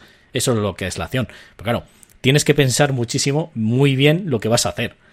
Porque, claro, si no, eh, pues eh, al final te sobra un recurso, te falta o te sobran muchas monedas y tal, y lo tienes que tirar a la basura. A mí son unos Eurogames que me encanta, eso de tener que pensar mucho las acciones, ver todo lo que puedo hacer que luego al final de la partida me queda la sensación de, joder, no podía hacer nada y cuando ya está llegando al final de la partida es cuando ya puedes hacer más cosas porque consigues más trabajadores, consigues más, más acciones. Eh, no he dicho que hay unos puntos que son de navegación, que con eso pues puedes construir también una serie de losetas de eh, singulares porque las losetas son dobles, ¿vale? Las que pones en la isla, pues las puedes poner eh, de uno solo, ¿vale? Pues por ejemplo para calzar, porque a lo mejor tú pones una loseta de dos sobre otras que quieres ampliar un poco más la isla y la calzas con otra de uno, ¿vale? Entonces gastas puntos de navegación, bueno, para ir ampliando un poco la isla. Entonces, eh, todo eso, lo que estaba intentando resumir, pues es lo que tienes que pensar antes de hacer tus acciones. Por eso digo que a lo mejor tiene mucho entreturno de pensar todo lo que tienes que hacer. No sé si el juego yo creo que para mí es... Intentando resumir. Intentando, intentando. Intentando, sí. No lo ha conseguido, no ha conseguido resumirlo, pero lo ha intentado. Pero bueno, yo he, dicho mis sensaciones que creo que sí que han quedado claras, que es el, tipo de típico juego, eso que tienes que pensar muchísimo, que me gusta, porque tienes que estar planeando todo, y lo que iba a decir, que no creo que sea para más de tres jugadores, porque a lo mejor ya metes el cuarto jugador y se va muy largo. No lo sé, ¿eh? lo probaré y veré, pero sí que es verdad que la acción es lo que os digo, es hacer una cosa y ya está, no tiene más. Pero claro, a lo mejor estoy pensando, ¿qué hago? Pues tengo que hacer esto, esto, esto, esto, esto, y cuando me llega el turno, tal. Lo que sí que es verdad, que es multisolitario. Yo pienso lo que voy haciendo y los demás mientras van pensando lo suyo. Hago lo mío y los demás pues van a estar a su bola. Tampoco es que puedas hacer muchas trampas sin que se den cuenta los demás. Entonces, bueno, no tienes que estar muy pendiente de lo que hagan los demás. Porque no te van a, no te bloquean tu tablero ni cosas así. Entonces, bueno, la verdad que a mí me, está gustando el juego, me está gustando. Ya le probaré con más gente, así que estáis invitados a jugar una partida. Alija, Tomás y demás. Tomás, disfrútalo. Tomás ya ha jugado, ¿no? ¿no? te llama, yo ya he jugado. Yo se lo trajo Jorge, ah. el colega de aquí de Santander, se lo trajo de Essen. Y yo ya le he jugado, le jugamos a dos. Sí que es cierto que tiene, tiene AP, pero quizás tiene AP en las primeras partidas, porque claro, eh, con lo, que comentaba Garci, según vas construyendo las losetas, tienes que tener en cuenta qué loseta, sobre qué otra loseta te apoyas, etcétera. Y eso al principio como es un juego que en vez de ser sobre un tablero, es sobre un tablero, pero además crece hacia arriba, eh, es algo que te cuesta que la cabeza te haga el clic. Pero cuando te hace el clic, que sí que es cierto que ocurre al final, eh, en el último tercio de la partida, como que ya, mm, bueno, pues no te da, no te da para hacer todo lo que querías hacer. Es, es, uno de estos euros en los que no puede, no creas un motor de combo brutísimo y a partir de ahí arrancas. Tu motor de combo brutísimo, cuando lo consigues, lo puedes usar como mucho en una ronda y se acaba la partida. Pero yo creo que este juego, cuando ya sepan jugar todos los que se sienten a jugar, eh, va a ir mucho más fluido porque como bien dice García es hacer una acción te toca, hacer una acción te toca. Cuando ya sabes más o menos cómo funciona todo, sí que es cierto que puedes tener algún momentillo de AP, pero yo creo que puede ir más fluido. Eso sí, es muy multisolitario. O sea, eso no lo vamos a negar. Porque cada uno, es que al final es un tablero central y cada uno tiene su península añadida al tablero central y construye sobre tu península. No influyes en las de los demás. Eso es. El problema que le veo. O sea, es lo que hablábamos con el Kailus. Veo que estos juegos al final tienen X partidas. Eh, tú vas a crear tu, tu proyecto de partida y cuando juegues, como juego yo para mí mismo conmigo, voy a ir a, a hacerlo mejor. Y eso es haciendo la estrategia siempre que más me, me interesa. O sea, siempre va a ser la misma, porque va a haber una estrategia que va a ser mejor que otras. No, no porque, Mira, nos dice... las losetas sí, perdona, perdona Tomás. Eh, nos dice Juan Carlos, que ya se lo comunicamos por si no lo sabe. Eh, yo si este año hay Ludo Laguna, eh, me apunto y eso que no soy muy de euros. O sea, al Cooper Island, no hay, no hay Ludo. No hay Ludo Laguna, lo sentimos. Lo sentimos mucho, pero con esto del COVID, hijo, pues hemos tenido que, que cancelar. canceladas todas las actividades hasta final de año como mínimo. Como mínimo, eh, Pero por habría que estar desinfectando por aforo, no sabemos cuándo tendríamos que tener, habría que pedir ya todas las licencias, etcétera, y ahora mismo está todo cerrado, eh, gente que puede venir, editoriales, o sea, sería un engorro tan grande que, o sea, se han cancelado todas las de a nivel español y hmm. luego Laguna también. Eso, eso Ya, ya lo sentimos, para el año que viene. Eso es, volveremos con mucha fuerza, que encima era nuestro, es nuestro décimo aniversario de Ludo la buena. Bueno, sigue. ¿Quién estaba hablando? Tomás, perdona, que te he cortado. Sí, ah, eso, que. a ver, sí que hay una pequeña interacción que mm, las losetas salen de un, de un montón aleatorio y las losetas que se cogen, el primero que las coge se las queda. Se reponen y salen más y las losetas se repiten. Pero eh, al final, quieras que no, eh, bueno, eh, a ver, hay una pequeña interacción. Sí, pero las losetas esas que dices, eh, bueno, no sé yo la versión, eh, son de una bolsa, sí, se cogen de una bolsa y demás y bueno. Eh, claro, se van sacando de una bolsa, entonces, bueno, se roban a ciegas y si tú querías una loseta que tuviera montaña y campamento y en la bolsa hay tres y los otros jugadores han robado las tres losetas de montaña y campamento, pues se siente. Sí, nada, hay bastantes losetas, pero sí que es verdad que te puede salir pues otra cosa. La interacción más que nada es sobre todo lo del tablero central, que es lo único que te pueden quitar, pues a lo mejor si usas un trabajador especial para una acción, pues el beneficio que está dibujada en ese, en ese hueco que lo colocas, se le lleva al otro jugador. Pero bueno, y lo del colocar el jugador inicial, para conseguir el jugador inicial, porque al final también es importante, como en este tipo de juegos, el jugador inicial en eh, ciertos turnos te da menos beneficios, pero eres el jugador inicial para el siguiente turno. No, le veo juego prototipo para mí pues eh, tendrás que jugar conmigo y luego ya decides.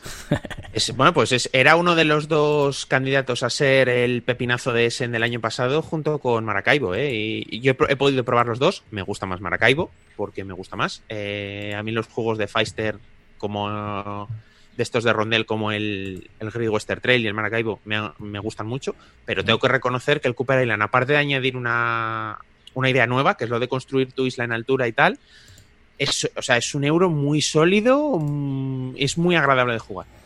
Sí, además los componentes son muy bonitos, a mí sí que me gustaron y bueno, a ver, los Mipel no es que sean una pasada ni miniaturas, pero bueno, oye, las casitas... Y trae un perrete, ¿qué más quieres? Sí, bueno, eh, te refieres a la tarjeta, ¿no? Eh, Sí, ya está, trae un perrete. Hombre, lo ideal sería que tuviera un perrete, pero. No, es que, digo, a lo mejor hay una versión que, yo desconozca que te trae una mini de, un perro de Cooper, vamos. No, sí, la verdad que a mí me ha gustado, o me está gustando. Luego, a lo mejor cuando juegue con Alija le odio, porque como Alija piensa estos turnos a cinco rondas avance, pues ya hace todo su juego él y ya está. Y no tengo nada que hacer, entonces dejaré, la acabaré odiando. Así que nada, bueno, pues Cooper Island. Eh, ¿Quién es el siguiente? Venga, pues yo mismo. Pues yo pude jugar por fin, el fin de semana pasado pude estrenar el Nemesis, ya por fin oh, después del confinamiento pude sacarlo a mesa, echamos una partida a cuatro y la verdad es que quizás, o sea, la partida estuvo muy bien, pero quizás las horas no fueron las mejores porque era tarde, empezamos la partida casi a las 11 de la noche y había gente que al día siguiente trabajaba, había trabajado ese día y estaba un poco plof y sí que es cierto que pero tengo que reconocer que el juego me gustó mucho. Se juega muy fácil, o sea, sabía que el juego no era complicado, pero es un... Haces dos acciones, siguiente jugador, dos acciones, siguiente jugador, tal. Y llega un, momento que, o sea, tú puedes hacer dos acciones y le toca al siguiente, o una acción y pasar, o pasar directamente. En el momento que pasas no te vuelve, o sea, aunque solo hagas una acción y pases, no es como en el Terraforming Mars, que puedes hacer una o dos acciones. Si solo haces una, tu otra acción es pasar. Y si pasas, no te vuelve el turno. Eh, van a seguir jugando el resto de los jugadores. En el momento que todos han pasado, se acaba la ronda. La verdad es que estuvo muy bien porque como cada uno tiene hasta dos, em, empieza con dos objetivos ocultos y en el momento que se pone la primera miniatura de Alien sobre el tablero, tienes que elegir uno de esos dos, el que más factible veas en ese momento. El juego tiene bastante cintura para poder moverte hacia un lado o hacia otro. Y está mm, muy bien tematizado. Sí que es cierto que es un alien de hacendado, como dice muchísima gente. O sea, la temática es la misma. Te despiertas en una nave, hay aliens a bordo y te quieren comer las tripas y tienes, según te vas moviendo por la nave, hacer ruido y si haces mucho ruido, los aliens se te echan encima. Pero tiene una dosis justa de combate. Sí, sí que es cierto que yo no llevaba un, un personaje de combate el que llevaba el soldado se mató, se hartó de matar aliens, pero es que les estaba metiendo unos castañazos que si yo hubiera sido el alien me hubiera bajado de la nave en la primera parada. O sea, pero estuvo muy bien porque cada uno estuvo más o menos a lo suyo y luego al final fue todo un poco... Uno de los jugadores tenía como objetivo matarme a mí, pero sin yo, sin yo saberlo, fui haciendo las acciones de tal manera que nunca tenía oportunidad, porque puedes, yo qué sé, eh, descomprimir una habitación para matar a un jugador. O sea, no le puedes matar directamente, no puedes atacar a otros jugadores. Pero si tú entras en una habitación y yo estoy en otra habitación que puedo sacar el aire de la habitación en la que tú estás, pues qué pena, te has muerto. Entonces, eh, tiene así cosillas muy, muy, muy divertidas. Y luego, eh, la verdad es que el final fue totalmente peliculero, que es una de las cosas que más me han gustado del juego. Eh, porque se está, o sea, se acababa la partida, no, no, no quedaban muchas más opciones. Yo estaba donde Cristo perdió las tres voces de la nave y era un. Si, si me muevo mucho más, me van a salir aquí aliens para parar un tren. Y mi objetivo era destruir el nido que hay un, hay un nido a bordo de la nave, era destruir el nido. Para destruir el nido tienes que destruir todos los huevos de la reina alien y conseguir que la nave llegue a la Tierra. Bueno, pues no sé cómo lo hice, que llevaba una escopeta, a base de escopetazos me cargué los huevos, llegué corriendo tarde y mal a la cámara de criosueño, porque puedes, como en la peli de Alien, meterte en el criosueño y cuando la partida se acaba, la nave salta a la velocidad luz y llega a unas coordenadas que se van en función de una carta que hay en el tablero. Bueno, pues las coordenadas coincidieron. Nadie había saboteado los motores de la nave. Aunque me infectaron los bichos, tuve la suerte de que la carta de infección no me salió en. Al final del todo, si estás infectado, tienes que robar cartas de tu mazo, un número X, y si entre esas cartas te sale una carta de infectado, el bicho te sale de dentro y mueres. Bueno, pues no me salió. O sea, fue un. O sea, fue totalmente. O sea, había creo que había cinco o seis condiciones que me podían haber matado y no me, y no me mató ninguna, pero fue un, venga que me muero, que me muero. No, venga que me muero, que... O sea, mm, mola porque gané, o sea, sí, gané junto con otro jugador, pero pero, o sea, aunque hubiera perdido, me hubiera dado igual, porque es que fue todo en plan, venga, que, que me salvo, que me salvo, que llego. O sea, fue mm. súper temático. La verdad es que me, me, ha gustado mucho por eso, por lo peliculeras que quedan las partidas. Nos dice Juan Carlos que él tiene el Nemesis y que es un juegazo con las expansiones, ya ni os cuento. Yo las expansiones no las he podido probar, era, era la primera partida y bueno, la única expansión que usamos fue la de la de deluxificación, que son las puertitas con su miniatura, los cadáveres de bichos con sus miniaturas, los huevos de alien con sus miniaturas, es deluxificación pura y dura. Pero el básico ya me pareció muy bueno. Las nuevas razas alien y los nuevos personajes, que además añaden alguna mecánica más, tiene que ser un melocotonazo curioso. Mm, tengo una pregunta. Lockdown ya, Tomás. ¿El qué? ¿Entraste ya al lockdown? No, no, no, no entré. Al final no. ¿Cómo te, cómo ni te al tira? lockdown ni a la caja promo del Terraforming Mars. No has conseguido convencer al hija. ¿eh? No ni, me compré el, ni me compré el paquete de personaje del Doctor Extraño del Marvel. ¿No? Has fracasado en todo, Nah. Doctor Maligno. No, no, y Ha sido luego- más vendido este mes. Esta semana. No, este mes, este mes. eh, ¿El ¿cuál? qué? El- lo del Doctor Extraño. Yo me compré solo Vida Negra y dije que me paraba ahí y de momento ahí me he quedado. Ya te digo, que yo una pregunta. Eh, has dicho que te pueden matar. Eh, cuando te matan ya te eliminan de la partida, te vas... Sí, tiene eliminación, pero eh, si eres el primero que te matan, pasas a controlar a los aliens, porque los aliens se mueven Mm. según unos patrones, pero cuando te matan puedes pasar a controlar al jugador alien y entonces esos patrones los decides tú, porque a efectos... Cuando, por ejemplo, eh, va a salir un alien o un alien se va a mover hacia una habitación donde hay enemigos, eh, se mueve, creo que se mueve aleatoriamente. Eh, ahora estoy hablando de memoria, ¿eh? pero si uno de los jugadores ha muerto y es el jugador alien, puede decidir ir a por el tío que le ha tirado por la esclusa afuera para vengarse. O sea, está muy bien. Y lo que sí que es cierto es que aunque dices, jo, eliminación, qué, qué, feo. Eh, cada vez que se elimina a una persona de la partida, el juego se acelera una barbaridad. O sea, y puedes incluso autoeliminarte de la partida, porque, por ejemplo, tú crees que tu objetivo ya está cumplido y puedes huir en una cápsula de escape y tú ya dejas de jugar. Pero claro, cada vez quedan menos personas, pero el número de aliens es el mismo. Con lo cual, el problema se, acelera mucho más rápido. Eh, sí que es cierto que hay eliminación y te puede tocar esperar un poco, pero si no has muerto, puedes, puedes haber abandonado la nave y ganar la partida. Con lo cual, sí que es cierto que te tiene mm, un poco enganchado hasta el final. Sí que es cierto que si mueres es imposible que ganes. Los requisitos para ganar es cumplir uno de tus objetivos y sobrevivir. Pero pero bueno, si no has sobrevivido, ya te asegurarás de que los aliens le coman los higadillos al que evitó que sobrevivieras. ¿A cuántos jugadores eh, echaste la partida? De 1 a 5. Sí, pero tú, ¿cuántos jugaste? ¿Cuántos jugaste? Cuatro. Cuatro. ¿Y qué tal?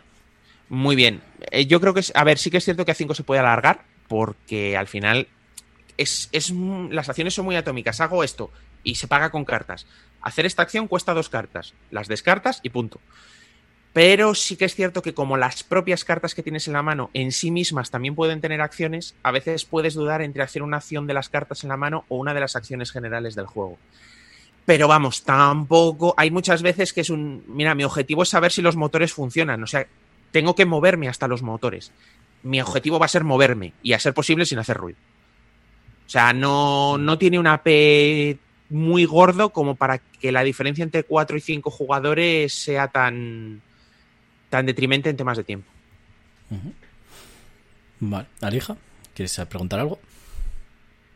No, de ese juego sí que bastante, sí que me llama bastante la, atención, pero no puedo opinar mucho porque no. Habrá que echarle una partida, ¿no? Cuando, queráis, lo tengo ahí listo y dispuesto. Bueno, anunciaros que esta semana seguramente también eh, saldrá un unboxing de un juegazo eh, que le ha hecho eh, Ozair. dile tú si quieres bueno, el Star Trek Ascendancy es... Al final no sé cómo vas a montar el vídeo, pero es el Ascendancy completo, con todo. El Ascendancy con todas las expansiones eh, y también de Luxificado a muerte. Con daditos y miniaturas y de todo. Mm, la verdad que está muy chulo, así que no lo perdáis. Eh, ya habéis visto que el jueves eh, hubo un unboxing ya que nos, nos, trajo Alija y esta tarde habrá otro, que es el de Dark Angel o Black Angel, Black Angel. Black Angel. Vale, pues esta tarde le tendréis ahí sobre las 5. Y nada, pues eh, no los perdáis los Somsin. Vale, pues después de la publicidad, vamos a, pasar. Bueno, si quieres comentar algo más, Tomás, eh, si no pasamos ya. No, no, no, no. Eh, vamos a dejarle a la hija que hable de algo si es que ha jugado algo. Sí, pero va a ser rapidillo. Muy bien. pues mira, aprovechando que estuvo mi hermano por aquí el fin de semana, volvimos a jugar a la fuga. Eh, que es un juego de estos del Fier Fritzman. ¿La fuga de ah, la fuga, en los de estos de cajita pequeña. Sí, de los típicos verdes del, señor del pelo verde, del Fritzman. A ver, decir los típicos juegos verdes de Freeze es como decir todos sus juegos. Todos sus mm, juegos son verdes. Pues el cooperativo. ¿Cómo se llama? El fuga, se llama. O la fuga. Fuga. Fuga, fuga. solo. A secas, vale, venga. Sigue, sigue. Entonces, nada, es un juego bastante sencillo en el que no tiene reglas, las reglas van saliendo durante la partida, como casi todos los juegos de este, de este señor. Y nada, es un juego que le hemos echado ya unas cuantas partidillas y no pasamos de la. Creo que estamos en la segunda todavía, en la segunda parte. Eh, para que un poco sepa la gente, eh, tienes que pasarte todo el mazo de cartas que hay para ganar la partida y pierdes eh, si al inicio del turno de, de, tu personaje tienes al monstruo en, en la mano. Puedes tener como máximo son dos cartas, entonces tú lo que haces es, si tienes dos cartas, eh, juegas una de las cartas y ya está. Las cartas son tan simples como saltas el turno del siguiente jugador o se gira el, turno de giro e intercambias cartas entre otros jugadores, descartas carta, coges una, siempre intentando que cuando le vaya a tocar al jugador de la izquierda no tenga el monstruo cuando empiece. Entonces es un caos de ir viendo eh, cómo ir moviendo el monstruo, eh, porque si es mi turno es importante a lo mejor intentar cogerlo, porque así eh, si durante tu turno lo coges no pierdes, para que tengas tres rondas hasta que te vuelva a llegar, y pasando el monstruo, etcétera. Cuando pierdes todas... Es un uno mezclado con una patata caliente. Claro, pero es que, y tú las cartas cuando pierdes, lo que haces es al final las recoges, se mezclan las que ya has visto y se vuelven a poner encima del montón. Entonces, la siguiente partida que juegas, que empieza siempre desde cierto nivel, pues si has pasado la primera parte, empiezas la segunda, eh, ya sabes qué cartas van a salir, más o menos. Entonces tienes que cambiar la estrategia sabiendo las cartas que hay. Pero es un chochal. O sea, es que no hay forma. O sea, es que siempre al final hubo una vez que estuvimos eh, pues un montón de tiempo y al final por una mierda de una carta de que era obligatorio dársela al jugador de la izquierda tienes que darle el monstruo. Pues la tuvimos que dar obligatoriamente, jugar al jugador de la izquierda y a tomar por culo partida. O sea, tienes que ir viendo qué cartas descartar, pero luego a lo mejor otra carta te obliga a coger la primera carta del descarte y te ha arruinado. Me parece un juego muy divertido, es cooperativo, hay que pensar bastante. Mi hermano y yo que hacemos eso, jugamos con cuatro personajes y cada uno, digamos, hace las acciones de dos de ellos. Mm. Y está basado un poco en Alicia, porque está el sombrero loco, está Alicia, y no sé, a mí la verdad que me gusta bastante, se juega bastante rapidillo. Eh, lo que pasa es que jugar dos partidas o tres seguidas te explota la cabeza. Echamos una normalmente, esperamos. Que a lo mejor también eso hace que, como nos olvidamos de todas las cartas que pueda haber, eh, no lleguemos a pasárnoslos. O sea, que no se puede decir que es filler, ¿o sí? Eh, sí, es un filler. Al final lo echas la partida en dices que te explota 20 minutos. Mm. Joder, porque es que pensar un huevo, ¿eh? Mm. De con las cartas que hay, qué hacer o cuál de tus dos cartas jugar para que cuando vuelva a llegarte el turno ninguno de los cuatro haya jugado al monstruo. Y yo le prefiero, por ejemplo, bastante por encima del que había que era competitivo, el que tenemos en la asociación, que no sé Fortaleza. cómo se llama, el, Fortaleza, eh, que no está mal, pero me parece que este está mucho más logrado. Mm. Habrá que probarle, porque sí que es cierto que tienen buena fama los dos, tanto el Fortaleza como el Fuga, pero mucha gente dice que el Fuga está muy chulo. Y junto con el, el Frutas Fabulosas también es suyo, ¿no? Uf, Sí, me imagino que sí, porque tiene dos Fs. Sí, es que por eso pensaba. Eh, dicen que, están, que son, que son quizás de sus juegos cortitos de estos de caja pequeña, que son de las de los mejores diseños de Freeze. Eh, ¿Para cuántos jugadores? ¿Para cuántos jugadores es? Creo que hasta cuatro. Mm. Creo que es hasta cuatro porque tiene cuatro personajes. Eh... A ver, ¿Te puedes creer que no lo encuentro en la, en la Wargame Kit? No sé. Eh, no sé si tiene. Eh, bueno, es que vendrá, claro, el nombre en, seguramente, ¿cómo se llama esto? En, ¿En francés. Eh, o en alemán, que no sé cómo se. ¿Cómo se llamará? ¿Cómo lo voy a encontrar yo así? O busca, busca a Friedman Freeze y seguramente aparezca el. ¿Sabes? Los, los juegos que tiene. Sí, ahora, ahora lo he hecho un, vistazo. Pero vamos, creo que es hasta cuatro jugadores. Sí, sí. Eh, y, nada, eso no sé si alguien lo ha probado de vosotros o... No, no, no, yo no lo he podido probar. No, yo tampoco. Pero por lo que dices, eh, eh las, la, sensación esa de, bueno, que tienes que pensar mucho a ver qué hacer y, y bueno, pues eh, que a lo mejor te obliga a jugar una carta o dársela al de al lado y que no te sirve para nada, eso tiene que molar. Me parece muy party. me da la sensación que es como muy party el juego, un filler party, ¿sabes? Pero claro, por eso te he preguntado a los jugadores, digo, de 2 a 4, es que me da esa sensación. No sé. No, para nada es party. Es que, es que no tiene nada que ver con un party. Eh, es que, es que no es dar una carta, porque sí, es dar la carta exacta que tienes que dar porque si no pierdes la partida. ¿Pero se puede hablar entre los jugadores o no? Sí, sí, sí. Eso no hay ningún problema. Pero ya te digo que es, eh, muy jodido el, el, saber qué carta. Es que cartas tan jodidas como Boomerang. Juegas la carta y te vuelve. Ah, vale, es que es de la serie Fast Forward. Vale, sí, es eh, Fast Forward Fuga, sí. Vale, vale, es que yo tampoco le estaba encontrando si es de uno a cuatro jugadores. Es Fast Forward, se llama. Eh, sí, es que sacó, una serie de juegos. sacó una serie de juegos que están el Fast Forward Fiar, el Fast Forward Flee y el Fast Forward Fortaleza. Y el Fortuna. Son cuatro jueguitos que sacó así en caja pequeña y se llama, el, su título original es Fast Forward Flea, que es del 2017. Y es de 1 a 4 jugadores. De esa está el de niños, el cooperativo, el competitivo y el otro no sé cuál es. Pero bueno, yo creo que de todos eh, probé también el de niños, que bueno, pues para niños está bien, eh, que va con fantasmitas. Pero vamos, yo creo que este es el mejor. Y yo digo, a todos los que les gustan los juegos cooperativos eh, y cosillas y pachar rápido y que es complicado jugar, y eso que es solo un mazo de cartas, pues está muy, muy bien logrado. ¿eh? ¿Es ese? ¿El juego? Los que estáis ahí en el directo lo estáis viendo. Fast Forward Flee. O a lo mejor es Y el Frutas Fabulosas también es suyo, ¿eh? ¿Te suena a ti, Elija? Así que. A ver, que entro al directo del. Es que desde aquí veo pequeñito eso. Sí, claro. Eh, fast Forward Flee. Pero sí, aparece ahí corriendo en este, sí, sí. Vale, sí, pues ese. Eh, bueno, los que estáis ahí en el directo y los que estáis en el podcast, pues bueno, eh, tiene unas ilustraciones así muy, no sé, muy como de dibujos así. Tim Burton, son ilustraciones de Alicia en el País de las Maravillas tipo Tim Burton. Mm. Es que no sé dónde lo he... A ver, es que no sé dónde está. Eh, Aleja, perdona. Aleja acaba de hacer un mutis. Ahí. Ahí le tenéis espera. Sí, eso es. a ver si hay alguna. Entonces, bueno, lo tenemos ordenado para jugar. Espera que me... Entonces, esta es la última carta del mazo, ¿vale? Es de esto que vas jugando y al final, pues cuando acabas el juego. Y alguna cartita, pues mira, por ejemplo, esta aquí, ¿vale? Pues son cartas de este tipo que está, nada, cuando actives esta carta, roba una carta del mazo de robo y déjala en tu zona de juego. A continuación, deja boca abajo una de tus cartas la parte superior del robo. O sea, básicamente es ir cogiendo cartas, dejando cartas y siempre intentar que no le toque el monstruo al. sí, no empezar tu turno con el monstruo en la mano. Eso es. Y pues van poniendo veneno, que si al final empiezas el turno con tantas de veneno también mueres. Y nada, tipo, de saltar el jugador por si tiene el monstruo.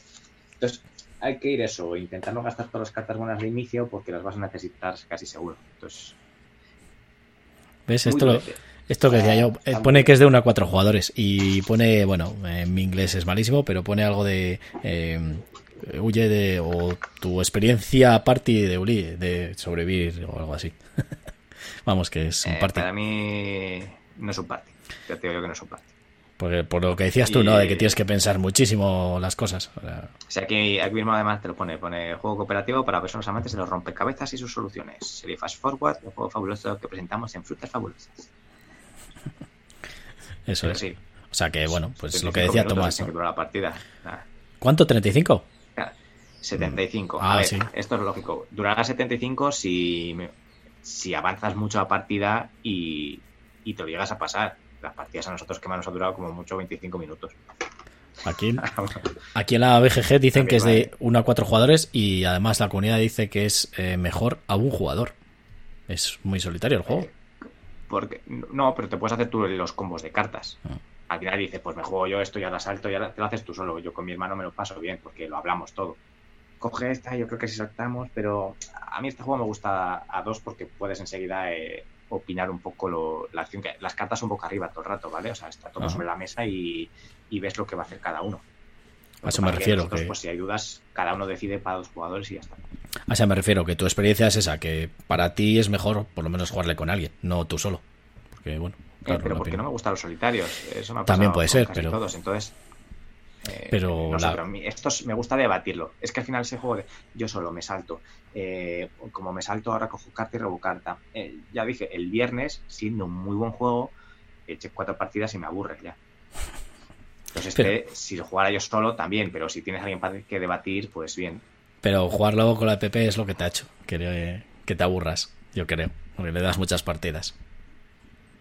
yo pienso que si le juegas tú, yo pienso que si lo juegas tú solo Sí, perdón. Habla, habla. No, que eso, que el viernes, el viernes lo que pasa es eso, que eh, tienes una. Sabes lo que tienes que hacer. En la primera ronda te tienes que quitar los 5 menos 1, luego te tienes que quitar los 8 ceros. Y si consigues eso, y en la segunda ronda consigues todos los 4, los monstruos, o sea, si esa pasa la tercera ronda, los piratas son imposible que no les ganes. No sé, me parece muy mecánico el viernes. Ya está, tienes cuatro partidas y cuando consigues pasártelo, todas son iguales. Este no, este entonces. este, este no, porque el barajo de cartas es diferente en cada, en cada partida. Y no sabes lo que hay. Es que nos faltan. A ver, para que veáis. Todas estas cartas todavía no han salido. ¿Cuántas cartas se sacan cada, cada juego? No, vas eh, jugando las cartas eh, las mismas que hayas sacado. O sea, tú vas sacando hasta que mueres. Entonces nosotros hemos jugado estas. Eso. Vale, lo que pasa es que lo tenemos ya ordenado para la siguiente partida. Pero hemos jugado estas. Que son las que salen de inicio. Y cuando consigamos volver a sacar estas, pues entonces seguiremos robando de estas. Y estas entrarán en la siguiente partida. Nos lo hayamos pasado o ah. no. Vale, o sea que Entonces, cuando nos pasemos todas, ganas el juego. Pero esta, son cartas que ni siquiera hemos visto, mi hermano y yo. O sea, tiene la carta esta de que no la puedes mirar, que es la última del mazo. Ah. Y todo esto no sabemos lo que puede haber. Vale, vale, o sea que, eh, claro, que van saliendo cartas que es de varias partidas, no que juegas un día y ya está, ¿no? Lo que estás diciendo. Claro, nosotros eh, llevamos un año con esto. Madre mía. Campaña. Joder, pues con lo pequeño que parece, la eh, parte que parece, un juego de campaña, un filler de campaña, macho. Nunca lo había ido. Mm, así que. Pues muy bien. Pero claro, ya una vez juegues, ¿tienes rejugabilidad? Porque ya os sabéis las cartas o se te olvidan. Es imposible. esto es imposible. Tiene 96 cartas. Cuando hables, no hables de lado, por faleja, que no se te oye en el podcast. Cuando no gires la cabeza, por favor. Hablas así, mira, estoy hablando así. Tiene 90 cartas. Eh, sí que es rejugable, porque tú lo juegas y al final es una. ¿El, viernes es rejugable? No lo sé, yo no he jugado. Sí. Y tiras vivas cartas. Pues esto sería lo mismo. Juegas con otros y ponte tú a ver qué cartas te salen, en qué orden, si haces esto, si haces lo otro. O sea, es imposible que no se pueda rejugar esto. Vale, bueno, pues entonces. ¿Ese es de tu hermano, has dicho? Bueno, pues entonces le tendré que robar a tu hermano o tendré que jugar con él. No, eh, en tres años, cuando nos lo pasemos, te lo deja. ¿Cuántos años os quedan? pues eso, tres, yo creo, al ritmo que vamos. ya te digo, es eh, para esto sería bueno una aplicación, así puedes jugar online, ¿ves? Ah. Pierde totalmente la gracia. Pero... Ya, me imagino. Oye, lo que mola. Bueno, bueno. Pues hasta ahí. Pues hasta aquí Fast Forward Flee o Fuga. Eh, claro, está en alemán para encontrarle. Y bueno, pues este jueguito, ¿qué precio tiene? Que creo que no, no sabes. Bueno, pues valdrá 20 euros, creo. Sí, será de los baratillos, ¿no? Es de Frema Freeze, hmm, el juego, vale. Bueno, pues hasta aquí fuga y bueno, yo creo que ya aquí vamos a ir cortando, que ya incluso nos hemos pasado de tiempo. Eso es. Eh, y nada, hasta aquí el programa, este capítulo 17. Esperemos que os haya gustado. Y deciros, pues eso, que mm, por tema de coincidencias y demás, y bueno, que ya creo que también... eurillos vale. Mira, fíjate, más barato. Y también, pues, eh, que ya empezamos a tener eh, las eh, merecidas vacaciones y demás, pues bueno, que anunciamos que nos vamos de vacaciones. Le toca jugar a Sauron, se va de vacaciones. Y bueno, ya os anunciaremos por redes sociales cuando volvemos, ¿vale? Volveremos con muchas fuerzas, con muchos juegos jugados y bueno, con todas las sensaciones que transmitiros y demás. No sé si haremos algún cambio y demás, eh, pero bueno, eso ya lo iremos hablando. Pero en principio, pues esta estructura de los últimos programas es la que queremos mantener, que yo creo que es la que más os gusta a vosotros, así podemos interactuar con vosotros y demás, explicamos nuestras sensaciones de los juegos y no os hacemos una reseña, para eso pues ya se hará en otros eh, vídeos o las hay en otros canales y creo que así queda para mí mm, yo creo que queda más, eh, más dinámico y bueno, pues así sabéis si realmente os puede atraer un juego o no. Os damos nuestras sensaciones de lo que nos parece a nosotros, siempre es subjetivo, evidentemente. Os decimos un poco desde, eh, desde aquí pues lo que nos transmite el juego. Eh, nos dice Juan Carlos que genial y un saludo desde Madrid, felices vacaciones. Pues un saludo a ti y gracias por pues vernos. Saludos. Eh, y nos veremos. Y mira, pues desde Madrid eh, está bien que, también, porque es que Ludo Laguna es lo que tenemos, que nos viene de toda parte de, del, mundo, macho, de España y sobre todo. Bueno, pues también. sí, sí, sí, sí, Hemos tenido también. No, a ver, Salamanca es parte del mundo. Pues si viene gente de Salamanca, viene gente de todo el mundo. Nos dice Laura Encinas que se nos va a echar de menos, chicos.